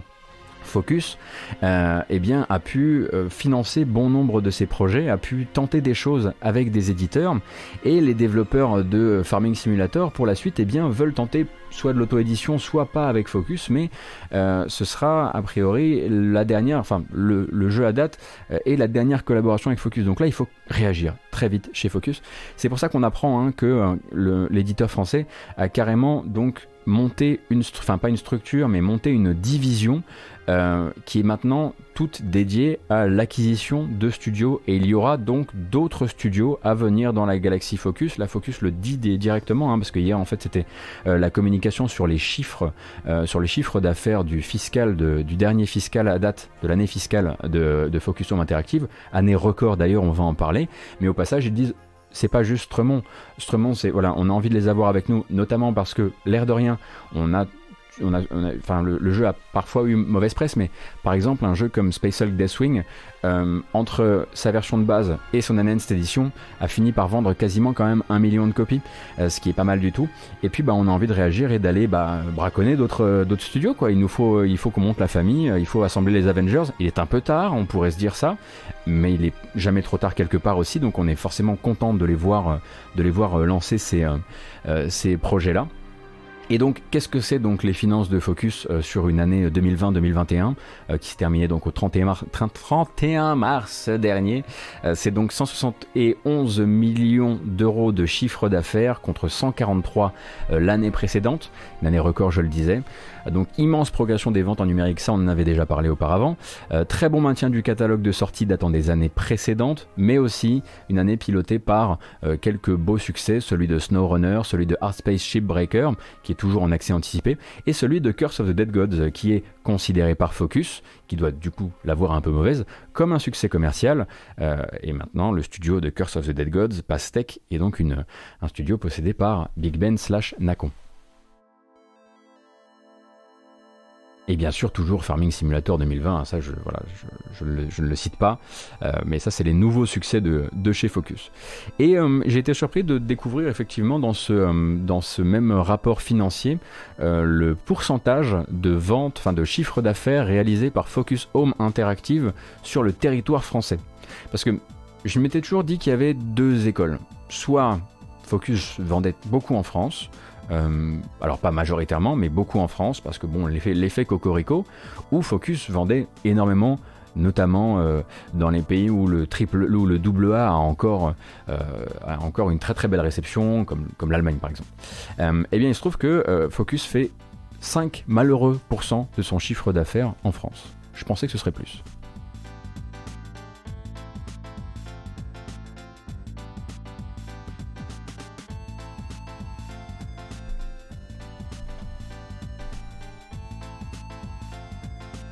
Sur l'année 2020-2021, oui.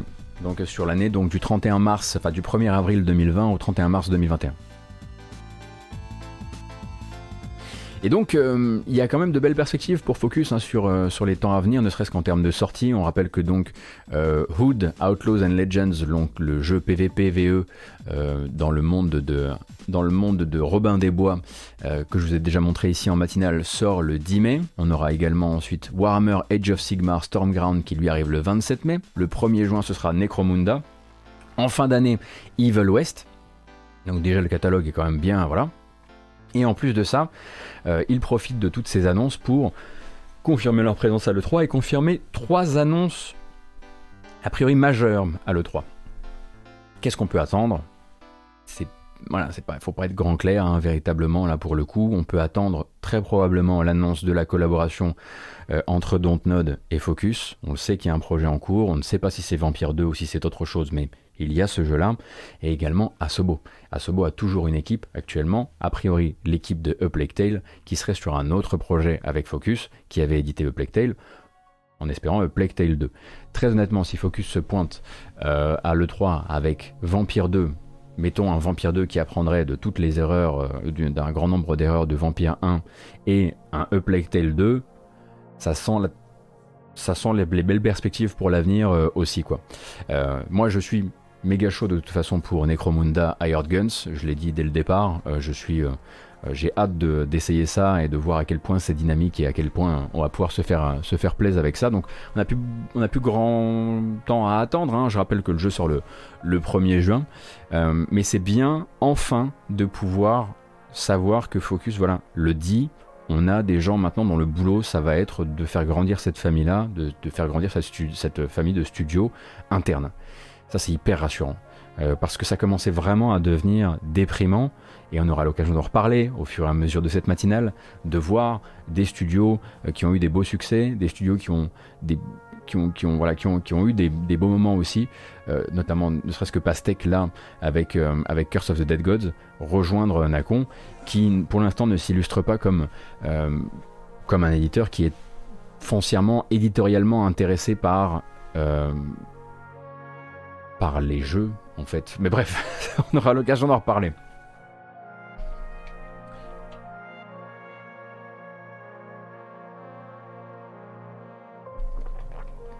C'est quoi le principe annoncé du jeu Hired Guns? Euh, Shinto On part donc sur un FPS plutôt rapide euh, dans lequel donc tu vas te, balader dans les mondes ruches, euh, dans les bottes d'un mercenaire. Bah voilà, le, monde de Necromunda est ainsi fait. Hein. soit tu es mercenaire, soit t'existes pas trop trop là pour les jeux en tout cas. Euh, et tu vas a priori avoir un système de loot et d'évolution régulière de ton personnage, soit l'évolution de son équipement, soit l'évolution de ses extensions ou de ses, améliorations physiques avec également la possibilité euh, de, te faire défendre par une sorte de, de méca chien, euh, un, Doberman du futur, que tu pourras faire évoluer aussi si j'ai bien compris. Voilà, en gros, euh, ce, vers quoi on se dirige. Je ne pense pas que le jeu est une. Je crois que le jeu, à, côté de ça, a une structure classique, mais il a cette. a dose un petit peu de loot par-dessus. J'imagine que on pourrait peut-être peut-être y voir des envies un peu proches de, des récents Shadow Warriors. J'imagine qu'il y aurait quelque chose dans ce goût-là. En tout cas, j'ai vraiment hâte d'en découvrir plus.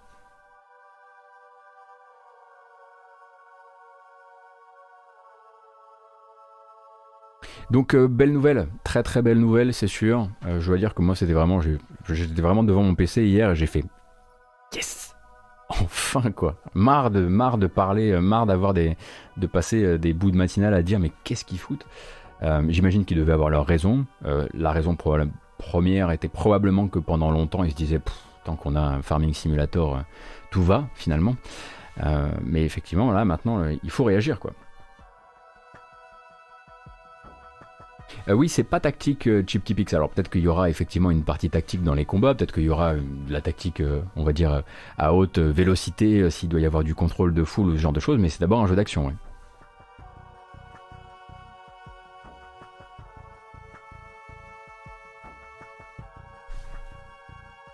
oui, tout à fait, le To Speak. Evil West, c'est le, le, par les développeurs de Shadow Warrior et c'est leur projet de la fin d'année, oui, tout à fait, chez Focus.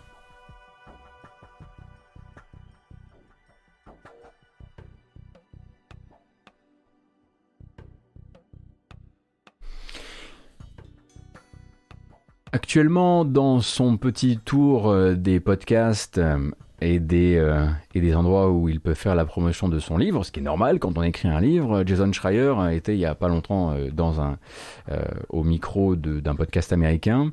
forcément, n'importe quel podcast qui reçoit Jason Schreier pendant plus d'une heure essaie à un moment ou à un autre de le fatiguer et de lui faire cracher des infos qu'il n'a pas encore balancées.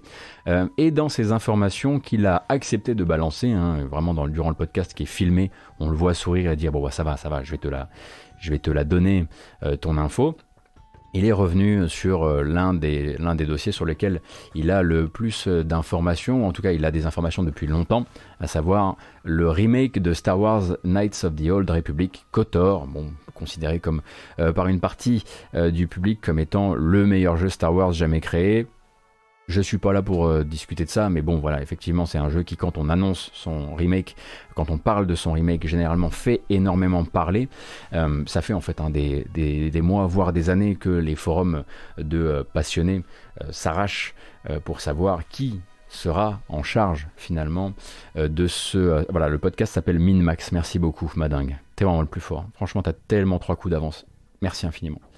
et du coup, qui allait être en charge de ce remake, ce qu'on appelait un remake, ce que Jason Schreier appelle un remake. On se disait, ok, Obsidian, on se disait BioWare. Il y a des gens qui disaient pourquoi pas l'Ariane, ça changerait un peu. Bref, on n'est pas là pour décider parce que je sais qu'il y a déjà, quelqu'un qui est en train d'écrire non, pas l'Ariane sur le chat, je vous connais par cœur.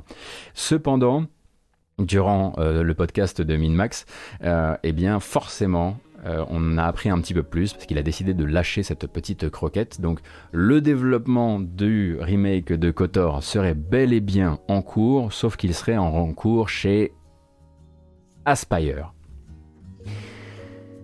Aspire, c'est ceux qui font les portages iOS de Kotor et de Jedi Academy. Vous connaissez pas Aspire en fait.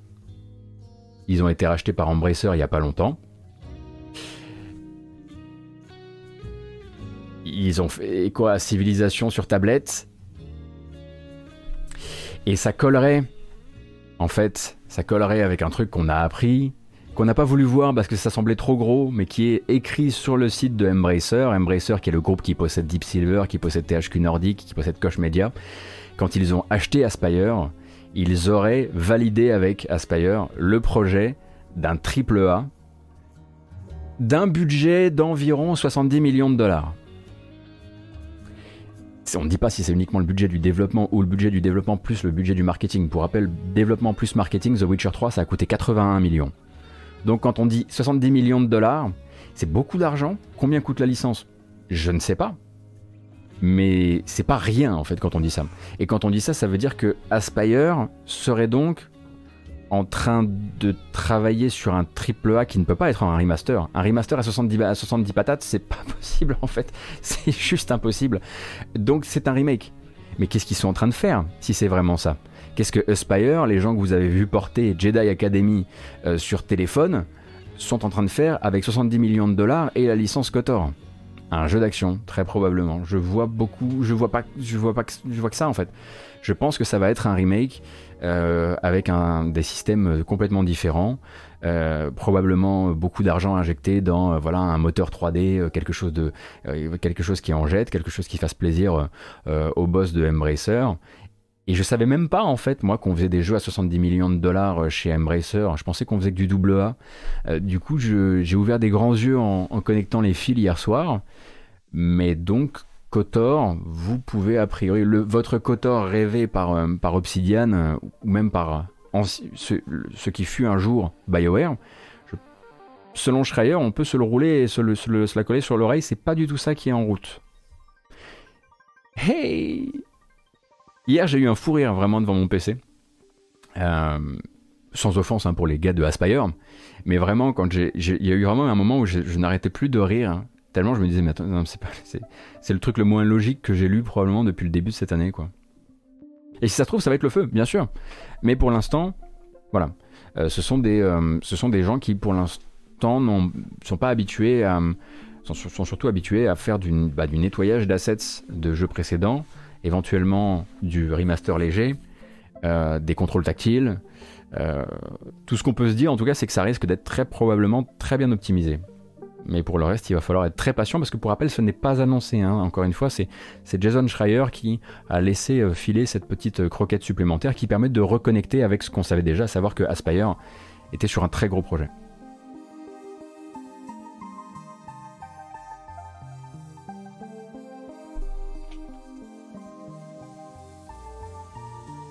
Quand Schreier avait dit qu'on ne pourrait jamais deviner le studio en charge du truc, il avait totalement raison. Je suis d'accord, City. Il l'avait dit en plus, il y, a quelques, mois, il avait dit Vous ne pourrez jamais deviner. Et moi j'étais là, genre, attends, non, attends, Jason Schreier, ça va, te fous pas de ma gueule. Tu vas m'annoncer que c'est Zaom, les développeurs de Disco Elysium, et je vais dire, mais moi je l'avais deviné, Jason, enfin. Sauf que là, c'est. c'est Aspire, quoi.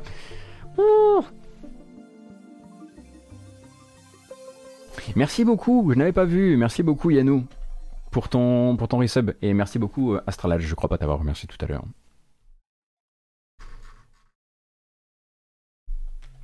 Il se grille pas à balancer comme ça.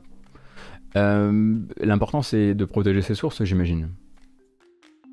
Ah, D'ailleurs, le podcast peut être assez intéressant, je pense, pour vous si vous posez la question du rôle d'un reporter, d'un reporter euh, comme Schreier peut l'être, parce qu'il discute énormément durant ce podcast de, euh, de tout son, conflit interne avec est-ce que le fait de publier les informations qu'on possède, c'est et donc de ruiner le fun et les surprises des autres. Euh, voilà, cette espèce de voilà, cette espèce de conflit interne entre, sa mission de reporter et, son statut de passionné de jeux vidéo. Il en parle pas mal et c'est assez intéressant. Je pense que si vous vous posez un peu la question de où le gars se place et avec la, pression qu'il peut avoir sur ses épaules par rapport à beaucoup de choses qu'il sait, euh, beaucoup de secrets qu'il capte, euh, euh, le podcast là-dessus est assez intéressant. Attention, c'est long en revanche, hein, c'est un, un beau bébé le truc. Et donc le podcast c'est chez Minmax.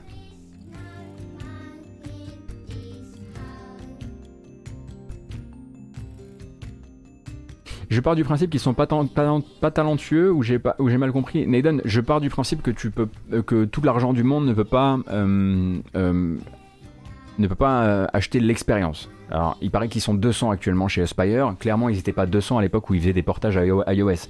Ils ont embauché. Euh, mais tu peux pas juste arroser de blé une équipe et espérer que ça crée la, cohésion et la cohérence de travail. Et c'est ce que nous montre, euh, c'est ce que nous montre Amazon Game Studios, c'est ce que nous montre Stadia Games. Et enfin, quoique eux, on leur a, arrosé d'un peu moins d'argent. et c'est là en fait qu'est ma peur.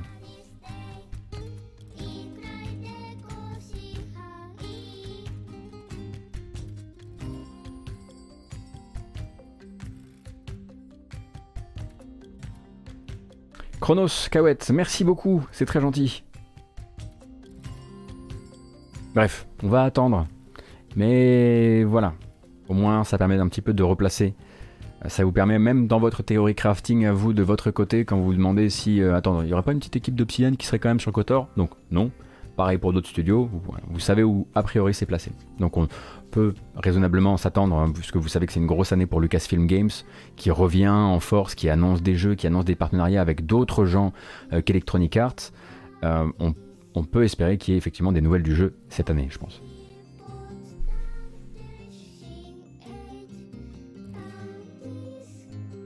Philimon Barbe, oui, j'ai vu ce que Sony a fait sur RE8, mais on n'en parlera pas ici parce que je pense que tous les éditeurs le font euh, et que tous les consoliers le font avec tous les éditeurs. Je pense simplement que là, on a voilà, des documents qui prouvent que ça a été fait ici et je trouve que ça, euh, que ça déséquilibre euh, le propos. Je préférais avoir un bel article un jour à vous, à vous faire lire sur le sujet qui vient sur le fait que ce sont des, pratiques récurrentes de, voilà, de payer un éditeur pour avoir des, des, bénéfices particuliers sur sa plateforme, euh, pour retarder la, sortie d'un jeu ou d'une extension sur une autre plateforme on savait tous que c'était là. Là, il y a effectivement des, documents qui laissent penser que euh, ils ont fait ça, ils ont fait ça avec Capcom. C'est juste la confirmation d'un truc que voilà, tout le monde savait. Je, je préfère pas qu'on en fasse soudain un sujet d'actu.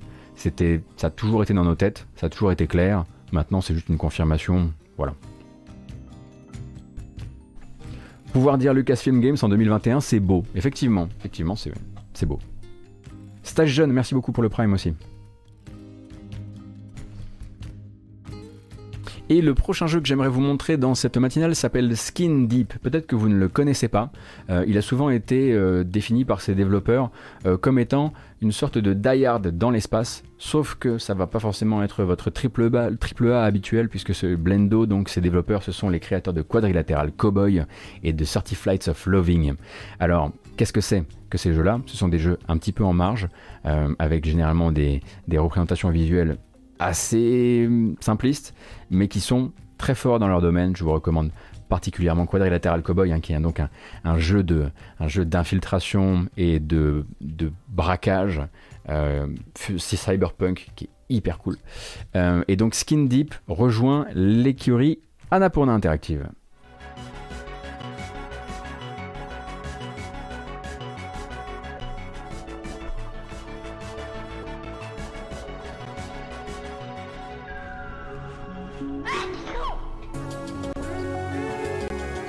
Ça fait un bout de temps hein, que euh, Blendo est sur le projet. C'est probablement le projet le plus techniquement avancé hein, qu'ils aient, jamais, euh, aient jamais fabriqué, je pense, parce que d'habitude c'est des petits bonhommes carrés. Bon bah là il y a encore des petits bonhommes ronds. Euh, le pitch est le suivant. Vous êtes sous-équipé, en sous-nombre, et vous n'avez pas de chaussures. Si Annapurna y croit, moi j'y crois. D'autant que j'y aurais cru sans eux, hein, puisque c'est quand même les devs de Quadrilateral Cowboy. Vraiment, vous, vivriez un truc assez cool en découvrant euh, Quadrilateral Cowboy. Je vous recommande chaudement. Euh, j'avais d'ailleurs fait le test sur, euh, GK, je crois. Et puis, effectivement, c'est un jeu où on éternue aussi.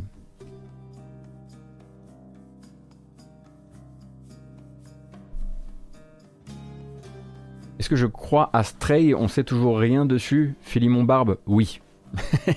Moi, j'ai pas besoin je crois qu'on peut croire dans les jeux. Euh, en fait, je pense qu'il ne faut pas arrêter de croire dans les jeux sous prétexte qu'ils ne donnent pas de nouvelles. Une semaine avant la sortie de, de, de, Hollow Knight, je ne savais pas qu'il existait. Je savais pas. La Team Cherry nous avait pas arrosé de trailer. On était des enfants. On ne se rendait pas compte. Et Hollow Knight est sorti un jour de nulle part. Donc c'est pas parce qu'un jeu à mon avis se montre une fois et donne, et donne, plus de nouvelles euh, ensuite euh, que, euh, je, suis même, je suis même plutôt content de savoir que des développeurs qui ont eu une grosse hype sur une annonce comme ça, ça marche pour Stray, mais ça marche pour Silksong aussi, puissent se permettre, puissent se dire, nous, on va pas se faire écraser par cette machine-là parce qu'elle va nous faire du mal, elle va faire du mal à notre développement, elle va faire du mal à notre équipe. Donc en fait, on va couper, on va, couper la ligne téléphonique, on va faire notre jeu et on va attendre. Euh, en tout cas, je suis content que certains puissent avoir ce luxe, qu'ils le gardent. Et du coup, je croise les doigts dans mon coin, ouais, et puis on verra.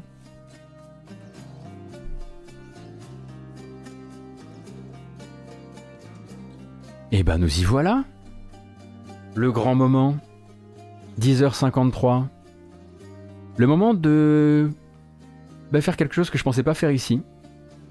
Euh, après avoir euh, beaucoup, beaucoup, beaucoup parlé de l'affaire qui oppose actuellement euh, et Frogwares autour donc du développement de The Sinking City, eh ben, j'ai le plaisir de, vous, de vous orienter vers un article, une enquête française réalisée sur Gamecult et signée de la main d'un des modérateurs de cette chaîne, Von Yaourt. Bravo, bravo à toi. Euh, Von Yaourt qui donc euh, a pu euh, capter des témoignages de toute première main qui nous permettent d'avoir les deux versions, les deux versions de cette foire d'empoigne terrible et un peu triste, on, ne va pas se mentir, qui oppose donc l'éditeur français, anciennement Big Ben, ainsi que le développeur tchèque Frogwares qui a fait avant ça euh, les euh, Sherlock Holmes et qui a signé donc The Sinking City. C'est une enquête en deux parties, pour l'instant vous avez que la première partie, et qui va vous raconter en fait le conflit larvé qui est là depuis le début. Et c'est génial, parce que vous allez vous rendre compte que pendant que nous on était en train de théorie crafter sur qui était le méchant, il n'y en a pas un pour rattraper l'autre, et qu'en gros on est sur une jeunesse de projet qui, dès le départ, et euh, Von le raconte très très bien dans son article, est une jeunesse de projet qui directement implose sous les problèmes de confiance, implose sous les, les suspicions que l'un et l'autre ont de se faire espionner par la partie adverse, parce que on a d'un côté un éditeur qui veut aussi devenir développeur, et de l'autre côté, un développeur qui veut aussi devenir éditeur. Et qui vont commencer à ne plus se faire confiance, et qui vont commencer à se faire des coups dans le dos, à ne plus livrer les éléments au bon moment, et puis des moments d'exception hein, dans, cette, dans cette histoire, qui très honnêtement, je sais même pas comment Von Yaourt a tenu le choc, n'a pas explosé de rire en recueillant certains de ses témoignages, tellement c'est gros, tellement on se croirait dans un règlement de compte sur YouTube, tellement c'est fou, Tellement c'est fou de se dire que l'une des plus grosses, l'un des pivots de ce début de développement compliqué, c'est que après avoir effectivement entamé le développement d'un jeu Call of Toulouse avec euh, Focus, euh, euh, les, les de Frogwares se retrouvent donc euh, se retrouve donc à se faire retirer le projet par, Focus euh, qui le donne à Cyanide. Ils vont donc toquer euh, chez Big Ben pour faire The Sinking City. avant ça, ils font le, Enfin, non, non, non, attendez, il faut que je la refasse du début. Non, non, non, c'est raté, c'est raté, c'est raté, c'est raté, c'est raté. D'abord, Frogwares qui, qui décidera de travailler avec Nacon pour son Sherlock Holmes The Devil's Daughter. Du coup, ça énerve Focus. Focus dit finalement, vous savez quoi, Call of Toulouse, on va pas le faire ensemble, on va le faire avec Cyanide. Du coup, Frogwares a quand même envie de faire un jeu Call of Toulouse même sans la licence. Ils vont voir Nacon. Nacon dit ok. Puisqu'ils ont déjà fait euh, The Devil's Daughter ensemble. Ils commencent à travailler sur The Sinking City. Durant le développement, ça commence à se passer assez mal. Et c'est là que Nacon va racheter Cyanide. Cyanide, c'est le némésis de Nacon. C'est ceux qui leur ont volé Call of Toulouse ils sont vénères. Et du coup, à partir de là, ils commencent à être vénères contre leur éditeur parce que leur éditeur a racheté leur, leur Némésis. Et c'est que le début. On est là que dans les trois premiers paragraphes, je crois. C'est un super article. Je vous recommande vraiment, vraiment, vraiment de le lire. Vous allez découvrir qu'à chaque fois qu'ils ont eu l'occasion, ils sont tirés dans les pattes d'une manière ou d'une autre. Vous allez découvrir dans cet article que par exemple, Nacon n'était pas tout à fait au courant de l'existence du portage Switch de euh, The Sinking City quand Frogwares l'annonce en plein milieu de l'E3 euh, et que sans pouvoir vraiment l'accuser de ça, ils vont quand même se demander à un moment si ça n'a pas été développé avec leur blé. En tout cas, ce qui est sûr, c'est que la promo actuelle du jeu, elle est faite avec leur argent et cette promo, elle bénéficiera dans quelques mois à la sortie de la, sortie de, la version Switch. Et c'est, je peux pas tout vous dire parce que je suis pas là vraiment pour l'article me mérite vraiment d'être lu, mais Il n'y a, pas un- a pas un paragraphe où on a, oui, c'est pas un facepalm. C'est pas un facepalm. Et, et ça s'arrête au moment où le conflit commence, le conflit, qui, euh, le conflit juridique euh, où on est aujourd'hui. Euh, en gros, si vous voulez, il y a, y a un truc très simple qui permet de, de résumer cet article. Très belle phrase de Von d'ailleurs, bravo à toi franchement. Qu'est-ce qui pousse un éditeur à reconnaître avoir modifié un jeu qu'il a financé et l'avoir mis en ligne sans le consentement de son développeur? Parce que c'est ce qui s'est passé à la fin, vous le savez. Nacon a fini par se procurer euh, une version Steam, euh, enfin créer une version Steam de, de The Sinking City en piratant le code source que ne voulait pas lui fournir Frogwares pour pouvoir le mettre en vente sur Steam et depuis Frogwares est repassé derrière pour faire retirer le jeu de Steam. Comment on en est arrivé là? Ça c'est le début de l'enquête et il y a la deuxième partie qui arrive. La deuxième partie va essayer de vous expliquer tout ce qui se passe d'un point de vue juridique. Et tout ça, c'est pas des on dit, c'est pas des gens périphériques euh, au dossier. Euh, quand euh, Von Yaourt vous dit qu'il a interviewé Nacon et Big Ben euh, et Big Ben et Frogwares, c'est des gens actuellement chez Nacon et actuellement chez Frogwares. hein. C'est-à-dire que c'est pas c'est pas des anciens. C'est pas des mecs qui ont lâché des, voilà, des infos parce qu'ils étaient énervés contre le studio. C'est actuellement euh, leurs avis qui sont confrontés dans l'article. Enfin, leur, euh, position. C'est euh, Dallas, hein. franchement, c'est Dallas. Et surtout, c'est c'est nul, c'est petit. Alors, bien sûr derrière il y a- des gros sous, hein, puisque on comprend assez vite hein, que que The Sinking City au moment où il est où il est signé par par euh, Nacon est le projet le plus gros projet qui est jamais euh, qui est jamais euh, signé euh, qui est jamais signé Nacon. Ça fait 10 millions de dollars en tout et pour tout, ce qui est quand même euh, voilà un, sacré pactole.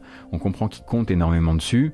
Euh, mais euh, on comprend aussi qu'ils n'ont absolument aucun euh, comment dire ils ont aucun souci pour les embrouilles en place publique ils ont aucun souci avec le bad buzz c'est pas grave s'ils passent pour les deux mecs en train de se battre dans la boue devant tout le monde pendant que tout le monde est un peu en train de se cacher en train de se dire oh là là c'est gênant. Ils s'en foutent. Les scrupules sont zéro. Et c'est ça qui est vraiment incroyable dans, cette, euh, dans, dans cet article. J'ai très très hâte de lire la suite du coup. Euh, notamment hein, vous vous doutez bien que euh, la négociation de l'arrivée du jeu euh, finalement en exclusivité Epic, Game Store alors qu'à la base les gens l'attendaient sur Steam est au cœur aussi hein, de, cette, euh, de cette dispute entre les deux euh, avec mauvaise éventuellement en tout cas selon Frogwares mauvaise redistribution du chèque fourni par Epic.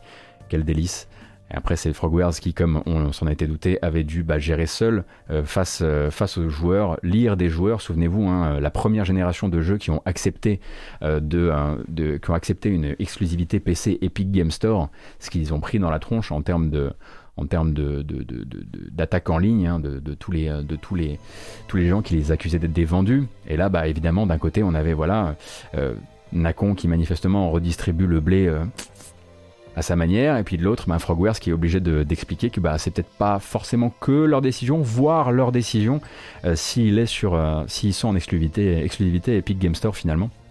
Bref, l'article est top. Bravo, bravo Von, et euh, je suis très content, très heureux de voir fleurir des articles, euh, plus d'enquêtes comme ça sur, sur Gamecult. Il vaut quoi le jeu? Beaucoup d'argent pour certains, mais c'est pas un grand jeu. Mais c'est pas parce que c'est pas un grand jeu que cette histoire n'est pas extrêmement, extrêmement éclairante sur euh, les, édi- les éditeurs dont on parle régulièrement. quoi. Euh, C'est moi qui avais fait le test du jeu, effectivement.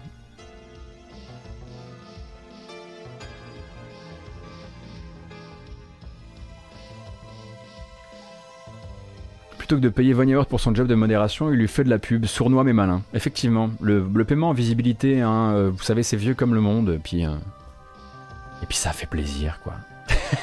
Quelle horreur. Quelle horreur. Qu'est-ce que vous me faites dire? Et je pense qu'on a. Alors oui, effectivement, vous pouvez aussi lire, euh, si vous voulez, euh, si vous voulez rattraper mon test du jeu, vous pouvez aussi le lire. Euh, ça vous montrera, ça vous donnera peut-être aussi un éclairage sur qu'est-ce qu'ils sont en train de s'arracher. Ils sont pas en train de s'arracher un jeu qui soit un jeu de prestige. hein. Ils sont en train de s'arracher un jeu qui représente du blé, certes, mais c'est pas du tout un jeu de prestige. Mais c'est c'est pas des pas un éditeur de prestige, c'est pas un développeur de prestige, c'est pas un jeu de prestige. Mais il y a, mais y des chèques, y a des bons chèques qui, transitent. 10 millions aujourd'hui, c'est pas si dingue pour un jeu Gogeta. Oui, mais pour Nacon, qui fait du double A, c'est beaucoup. À l'époque, où il le signe. Exactement, Pingolin. Tout à fait. Mais d'ailleurs, hein, euh, désolé, hein, je, je, divulgage encore un peu, mais c'est trop bien, de, trop bien de, se rendre compte que même jusque dans la, partie marketing du budget, euh, il y a dispute. Euh, il y a Frogwares qui dit, bah, de toute façon, en fait, les fameux 1,7, je crois 1,7 million de dollars de, budget marketing, on n'a jamais vu la couleur. Ils font que nous retweeter en fait. Ils font que retweeter nos tweets. Et euh, on se retrouve dans des, dans des moments où euh, ils essaient même de prouver que, bah, en fait, Nacon se serait peut-être euh, mis du blé dans la poche sur le fameux budget marketing euh, manifestement, euh, manifestement dépensé, alors que Nacon de son côté dit attends on a fait une, on a fait une, une super soirée de lancement hyper prestigieuse etc. Euh, Nacon découvre que euh, pendant que eux ils invitent des journalistes à une journée de découverte de la démo, en fait Frogwares a déjà envoyé des clés review avec le jeu complet aux mêmes journalistes qui sont là. Bah, pourquoi je ferais le déplacement dans ta, ta soirée alors qu'en fait moi j'ai le jeu à la maison. À lire, à lire. Nacon Explosion, exactement. On aura donc pris le temps au moins d'en parler un petit peu et maintenant on va passer aux bandes annonces du jour. Et rendez-vous, euh, est-ce que tu es en capacité, euh, euh de, de, teaser le jour d'arrivée de la prochaine partie ou pas du tout? La partie où tu vas vraiment couvrir le conflit en lui-même?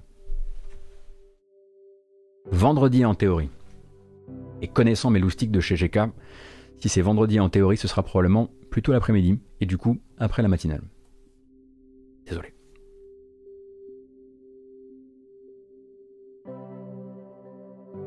Alors?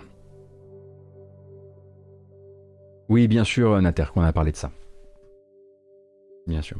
Alors, première bande-annonce pour un jeu en réalité virtuelle qui est déjà sorti, déjà sorti sur PC, mais aussi sur PlayStation. J'en entends beaucoup, beaucoup de bien ces derniers temps. Euh, de, des numériques a même dit que c'était la meilleure expérience en VR qu'il ait eu depuis Half-Life Alix. Je me suis dit que du coup, c'était quand même un peu con de ne pas vous avoir passé la bande-annonce de Mask Maker, le nouveau euh, jeu des créateurs français de A Fisherman's Tale. Voici la bande-annonce. Once, there was an old mask maker. The last master of a magical trade. One day, a boy with no name arrived at the shop. The old man saw a clean slate, a pure heart who could become a great mask maker. Welcome, apprentice. C'est vrai que Fisherman's Tale était vraiment sympa, avec des bonnes idées. Je voulais le pitch au cœur d'un univers mystérieux et inédit créé par les développeurs donc, de A Fisherman's Tale, un jeu maintes fois salué par la critique, incarnez un apprenti artisan et apprenez la magie de la confession de masque afin de plonger à la découverte d'êtres énigmatiques et intrigants. Donc vous êtes euh, vraiment le mask maker. We will not harm you, whatever the king has told you. Remember that you are not just a wooden dummy standing where he has put you. J'ai dit confession au lieu de confection Bon, ça arrive. You're in my realm. Yes, I know all about the whispering voices trapped in the towers. I can't stop you hearing them, but perhaps it suits me for now. Reach the other two towers. Je pense que si vous vous demandez un petit peu de quoi il retourne en termes de développement, en termes de gameplay plutôt, oh, c'est beau ça vous pourrez peut-être vous intéresser à quelques critiques euh, dithyrambiques d'ailleurs hein, qui ont déjà été écrites sur le sujet. Donc vous voyez que là, bon, ben, au niveau des casques, vous êtes plutôt tranquille. C'est compatible avec euh, euh, bah, tous les casques, tous les casques actuels. donc, donc voilà, Mask Maker, on m'a vraiment conseillé d'en parler. donc peut-être que vous pourriez vous y intéresser si c'est votre truc évidemment. Donc les développeurs de Inner Space, hein, qui avaient fait euh, Fisherman's Tale, euh, qui lui aussi est un, un jeu, vous vous souvenez quand on a testé Maquette, euh, eh bien Inner Space avec Fisherman's Tale, qui est un studio français, je le rappelle, avait fait un peu la même chose, c'est-à-dire que c'était voilà, un, système récursif où vous manipuliez une maquette dans laquelle en fait vous étiez aussi, donc il se passait des choses autour de vous, c'était assez cool. Fisherman's Tale c'était peut-être édité par Arte, c'est possible.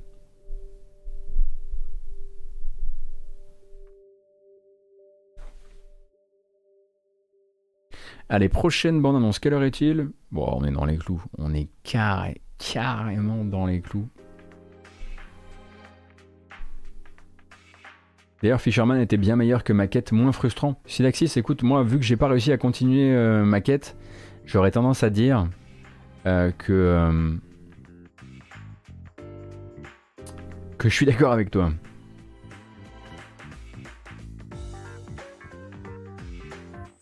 Alors c'est pas Inner Space VR, c'est Vertigo Games c'est. Ah, Vertigo, c'est les Français, pardon. C'est ça Peut-être raconter une connerie, moi.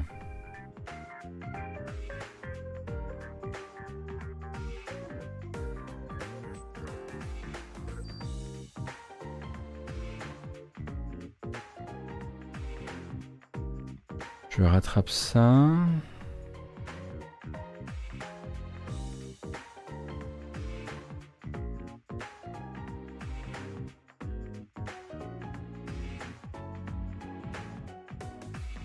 Ah, édité par Vertigo, d'accord. Mais là, c'est MWM qui s'occupe de l'édition, je crois. Enfin bref. En tout cas, ça remercie la, la région Île-de-France. Prochaine bande-annonce, oui, oui, non mais si, si. Alors celui-ci, le trailer n'est pas nouveau, mais la date, elle, nous permet de le placer très rapidement, en tout cas sur le 30 avril prochain, sur PS4, Xbox One, Switch et Steam. Euh, Donc euh, association de malfaiteurs du pixel art sur Battle Axe.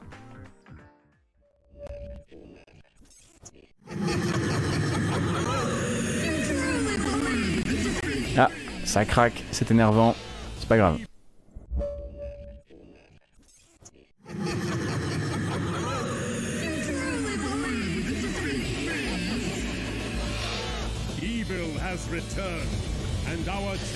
Donc Battle Axe, c'est donc un jeu développé en association par plusieurs créateurs de jeux indépendants, le Bitmap Bureau qui avait bossé sur Xenocrisis, ainsi que le pixel artiste de Shakedown, Hawaii. La musique est signée Manami Matsumae, que vous connaissez très probablement. Euh, et le jeu se lance le 30 avril prochain sur toutes les plateformes. C'est très joli. C'est en revanche, à mon avis, un poil plus cher que vous ne l'imaginez puisque le jeu se vend 35 euros. Après, faut voir. Si ça se trouve, euh, c'est une aventure de 70 heures. euh, Je n'en sais rien. Mais c'est très très très très beau.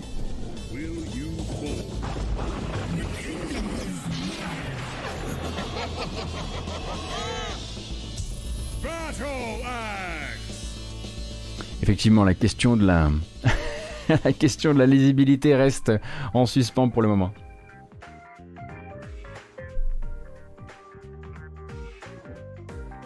Et on a eu un beau petit, une belle petite série de créations euh, récemment qu'on a pu, euh, euh, sur laquelle on a pu se hyper en technique mixte. Alors, je, devrais, avoir un jingle technique mixte avec des petits trucs comme ça, des petits, lampions qui tombent, etc. Donc, on avait parlé de Harold Alibut. On avait parlé aussi de Vocabulantis ou vo, vocab non pas vocab. Bref, le truc avec les icônes dessinées dans du sable. Souvenez-vous, pas Vocabulantis.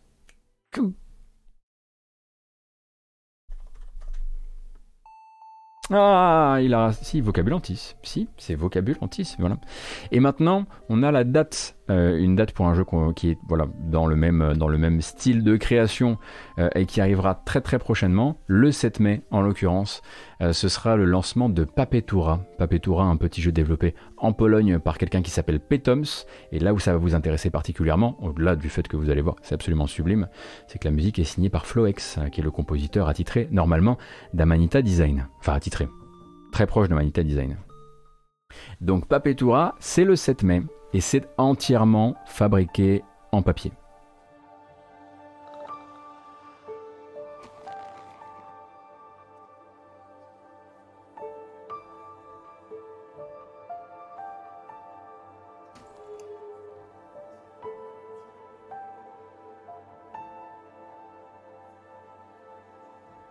Il y a d'autres vidéos évidemment, hein, je pouvais pas vous laisser avec 30 secondes comme ça. Eh oui, non, non. Vous savez que les making-of, on, on les regarde dans ces cas-là. Alors peut-être pas en entier évidemment, mais juste un petit peu pour...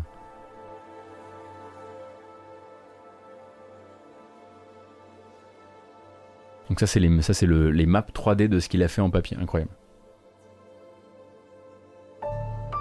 Sommes-nous encore dignes de poser nos yeux là-dessus? Ouais, la question se pose, je suis assez d'accord.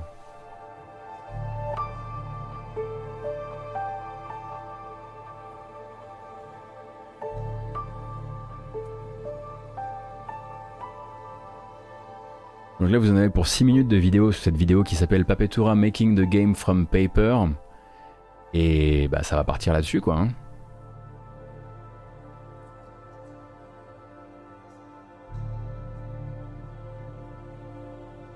Je crois qu'il est solo. J'ai l'impression que du coup ça risque d'être probablement un jeu très, bah, très court, on l'imagine, très, voilà, très dense comme ça très dense artistiquement. Mais oui, j'ai l'impression que Petoms est tout seul sur Papetura, ce qui est complètement fou.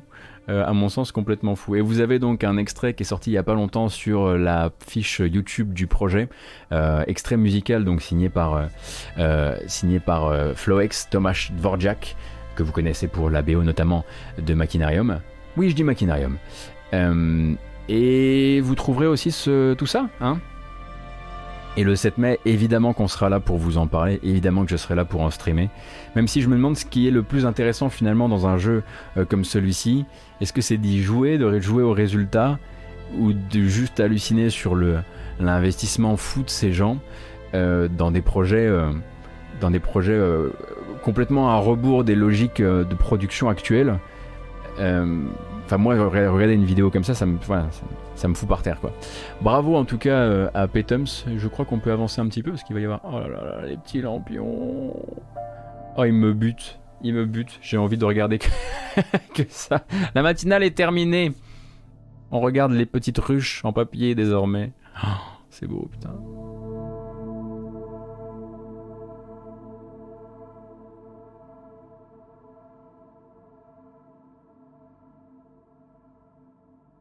C'est quand le 7 mai?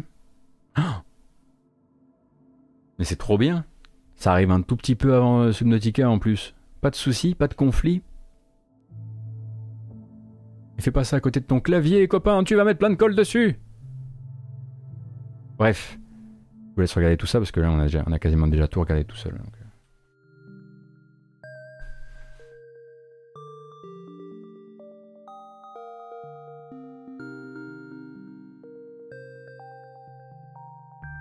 Donc le premier morceau euh, sorti par Floex s'appelle justement Pape and Tura. Peut-être que c'est deux personnages, peut-être que c'est juste un jeu de mots, je ne sais point. Toujours une petite bande-annonce de plus, euh, euh, une petite bande-annonce cette fois-ci d'horreur. Alors d'horreur, bon, suffisamment d'horreur en tout cas pour qu'on puisse se dire, peut-être, peut-être que, si vous êtes, peut-être que si vous êtes avec la marmaille ce matin, c'est le temps de lui dire d'aller faire un tour. Parce que bon, c'est quand même assez graphique. Donc je vous laisse le temps de les sortir, parce que beaucoup, certains d'entre vous euh, sont, en train de, sont en train de travailler avec les gamins autour. Donc voilà, donc, euh, vous, vous, mettez un classeur comme ça entre vous et, et l'écran.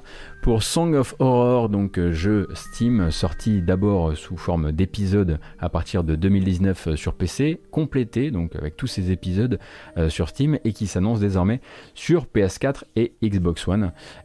donc j'ai dit Xbox, Xbox One et PS4, hein, j'ai pas dit j'ai pas dit Series et PS5 et donc vous l'avez peut-être compris, le retour en grâce hein, ces temps-ci du, jeu d'horreur en caméra fixe, euh, hommage aussi bien à Resident Evil que, euh, que Silent Hill ou Alone in the Dark. C'est parti.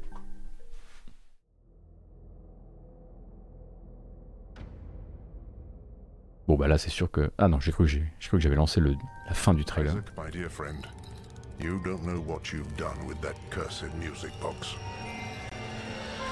Vous allez voir ce qui est très rigolo, c'est que la bande-annonce est entièrement montée sur une voix une voix de film d'horreur, de trailer de film d'horreur des années 80.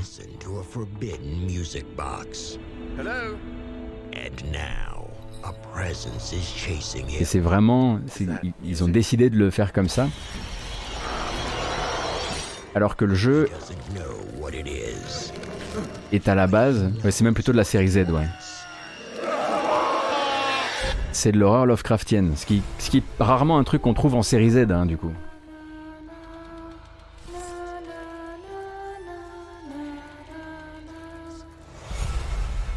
In Song of Horror, you are never safe.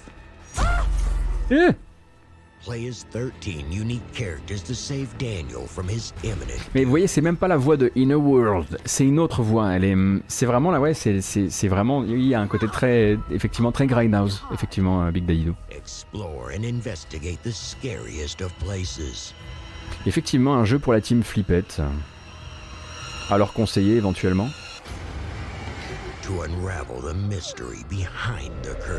Oui, effectivement, le jeu a plutôt en fait une bonne réception euh, sur Steam, euh, où il a euh, au fil des épisodes accumulé pas mal de, pas mal de bonnes, de bonnes critiques. Il est à plus de 1000 critiques positives. Enfin, il est à plus de 1000 critiques avec une moyenne positive. Et il paraît qu'il n'a pas que des incroyables idées de gameplay, qu'il y a des QTE dont on aurait préféré se passer. Euh, mais bon, voilà, hein, je- moi je vous fais l'actu. Et l'actu, c'est aussi l'arrivée donc de Song of Horror le 28 mai euh, sur PS4 et Xbox One si ça peut vous intéresser.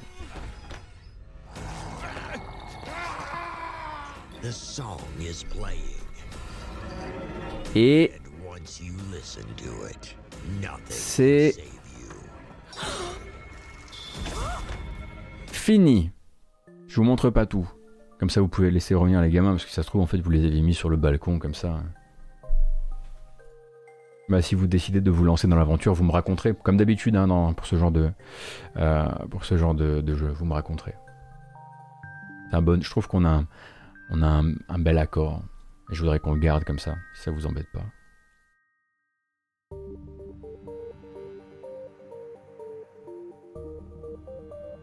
Alors, une autre, il est où? Ah, mais il est là, je l'ai vu tout à l'heure. Une autre bande-annonce qui est sortie un petit peu euh, en, un petit peu en soum soum sur euh, la chaîne euh, ID at Xbox d'un jeu qui s'appelle Grotto. Grotto. euh, qui est ma foi fort joli, mais on comprend pas trop ce qui se passe. Alors on va regarder ça et vous allez m'expliquer.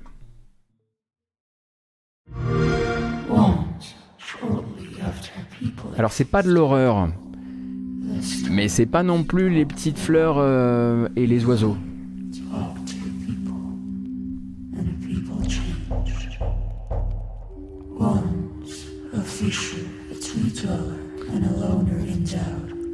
On nous parle donc d'un jeu d'abord narratif dans lequel vous allez incarner euh, un personnage capable de parler aux étoiles et de comprendre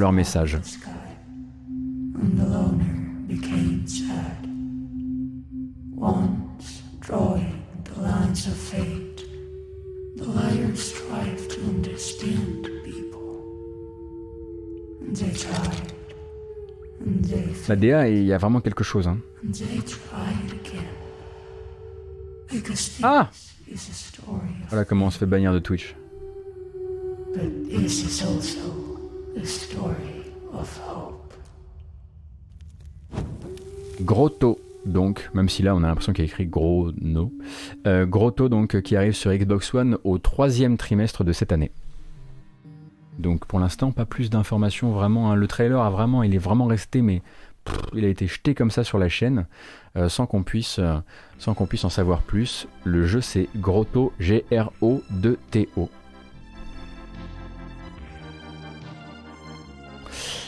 Et il m'en reste encore un à vous montrer. Oui, Blueprints, je voulais en parler de celui-ci. Bien sûr.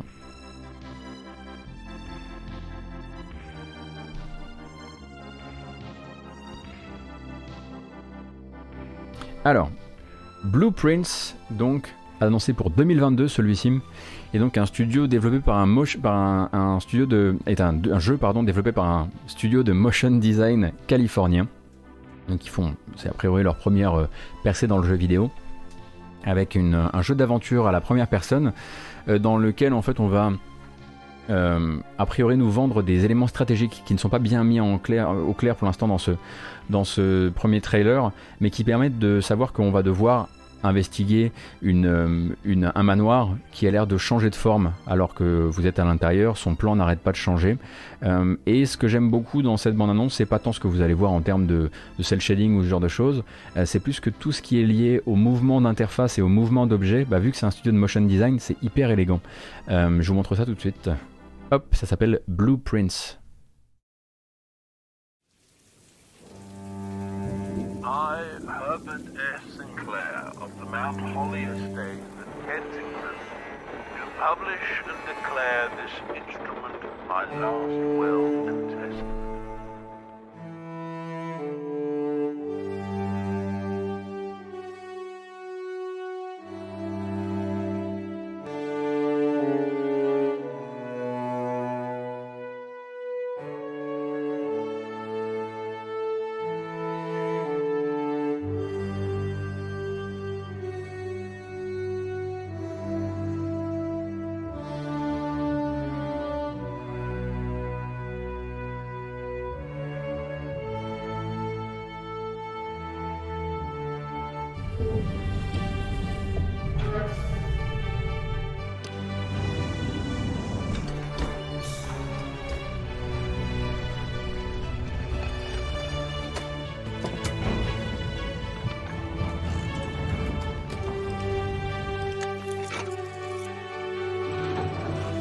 Voilà, ça là, c'est bien ça.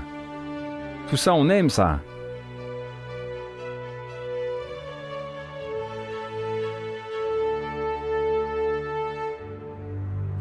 Blueprints, donc effectivement, hein, donc jeu de mots avec Blueprints. Euh, et euh, c'est donc attendu pour l'année prochaine, il va falloir être un peu patient. Euh, alors on n'a aucune idée donc vraiment de ce que le jeu a dans sa, musette en termes vraiment de game design, puisque on ne connaît pas ce studio comme un créateur de jeux vidéo jusqu'ici. mais du coup ça se, ça peut éventuellement se wishlister en attendant d'en savoir plus, peut-être en attendant de voir des premières démos avec une sortie donc à 2022. On a le, on a le temps de voir venir. C'est quoi en fait bah, C'est un puzzle, un jeu de puzzle aventure, donc dans une, maison euh, avec euh, toutes sortes de mécanismes à, manipuler. Moi j'ai bien aimé tout ce qui était, voilà, à chaque fois quand on voyait les trucs d'interface, les, euh, les, petits, labels, les, petits, les espèces de petites étiquettes prix qui venaient se mettre sur les objets et tout, je trouvais que c'était très très joli et très, très élégant. Et, et, et il me reste juste, juste assez de temps pour éventuellement vous pousser un ou deux protos, vite fait. Alors un ou deux, est-ce que j'en ai suffisamment? Hmm, Pas vraiment. Mais on va, on va revenir sur une démo à laquelle vous devriez jouer. Et vous le savez déjà, parce que je vous avais parlé du jeu en matinale.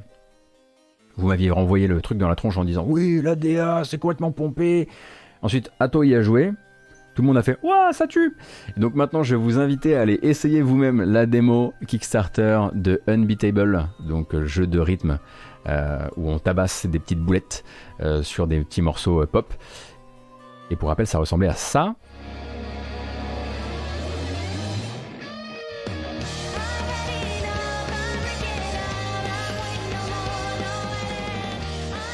Vous avez d'ailleurs une, si vous n'avez pas le temps d'essayer la démo, vous avez un essai de sa démo qui est disponible sur YouTube. Et j'ai essayé la démo hier. C'est un peu rude au début parce que ça prend pas de gants, mais une fois qu'on a pris le coup de main, c'est assez redoutable. Il y a encore probablement des choses euh, qui peuvent être améliorées, notamment euh, en termes de sound design. Je trouve que les coups du personnage ne sonnent pas assez dans, le casque. Euh, mais le jeu est donc s'est lancé sur Kickstarter, a montré sa démo. Vous avez quatre niveaux à essayer. effectivement, voilà, oui, ça rappelle Foulicouli entre autres choses, mais Promare aussi, c'est votre truc. N'empêche que le gameplay à mon avis, peut être assez brillant. Il faut juste, euh, faut juste choper la manette et, euh, le juger euh, là-dessus. Oui, voilà, je trouve aussi que la lisibilité est compliquée au début, mais c'est hyper jouissif. En fait, j'ai eu 5 minutes où je me suis dit, oh là là là là là, ça ne va pas du tout. Et la sixième minute, c'était ah, ça y est, ça a cliqué, c'est bon, c'était moi. mais les cinq premières, j'ai eu l'impression de me faire, de me faire vraiment bouler par la vie, quoi. Et après, c'était bon.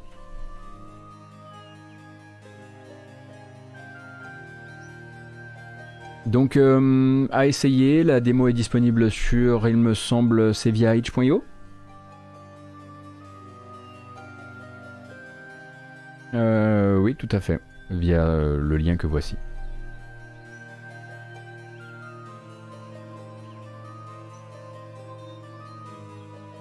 Et vous me direz ce que vous en avez pensé. Moi, je pense que j'en referai un petit peu cet après-midi parce que, bon, ben, je suis encore assez mauvais, parce que je suis globalement assez mauvais au jeu de rythme. D'ailleurs, j'étais hyper content euh, bah, que ce soit, euh, que ce soit euh, Atto qui vous fasse la présentation du jeu. Parce que j'ai failli la faire, sauf que bah, moi ça aurait été horrible. Alors que lui, on le voit jouer, bah, on se dit ah ouais, bon, c'est- possible.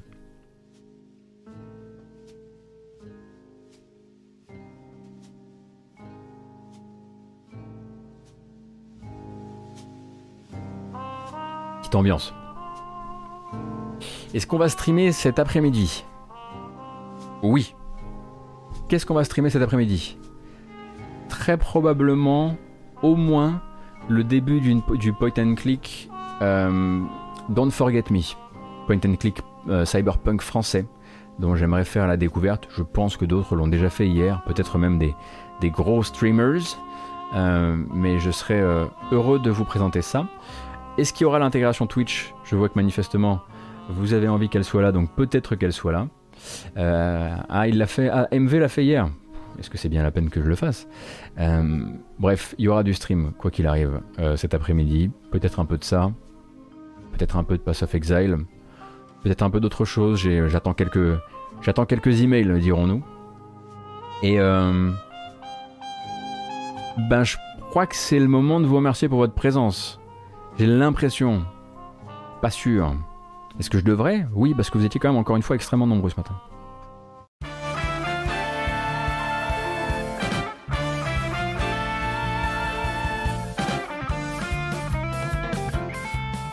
Merci d'avoir été là encore une fois pour la matinale jeux vidéo. On rappelle qu'on fait ça si c'était votre première du lundi au vendredi de 9h à 11h30. Ça, cette vidéo, cette matinale, si vous voulez en rattraper des morceaux, les chapitres qui vous intéressent, ce sera possible sur YouTube, puisque je vais partir uploader ça sur YouTube tout de suite, ainsi qu'en podcast. On le rappelle parce que beaucoup de gens oublient encore ou découvrent encore que c'est disponible en podcast sur Google Podcast, sur Apple Podcast, sur Spotify, bientôt sur Deezer, je l'espère.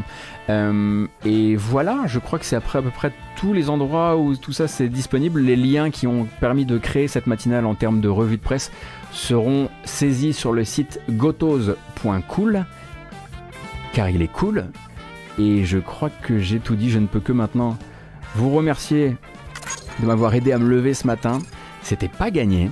Euh, et donc de vous donner rendez-vous probablement cet après-midi pour du jeu. Et euh, en tout cas, quoi qu'il arrive demain, pour la matinale, prenez grand soin de vous. Il va y avoir un raid, restez dans le coin.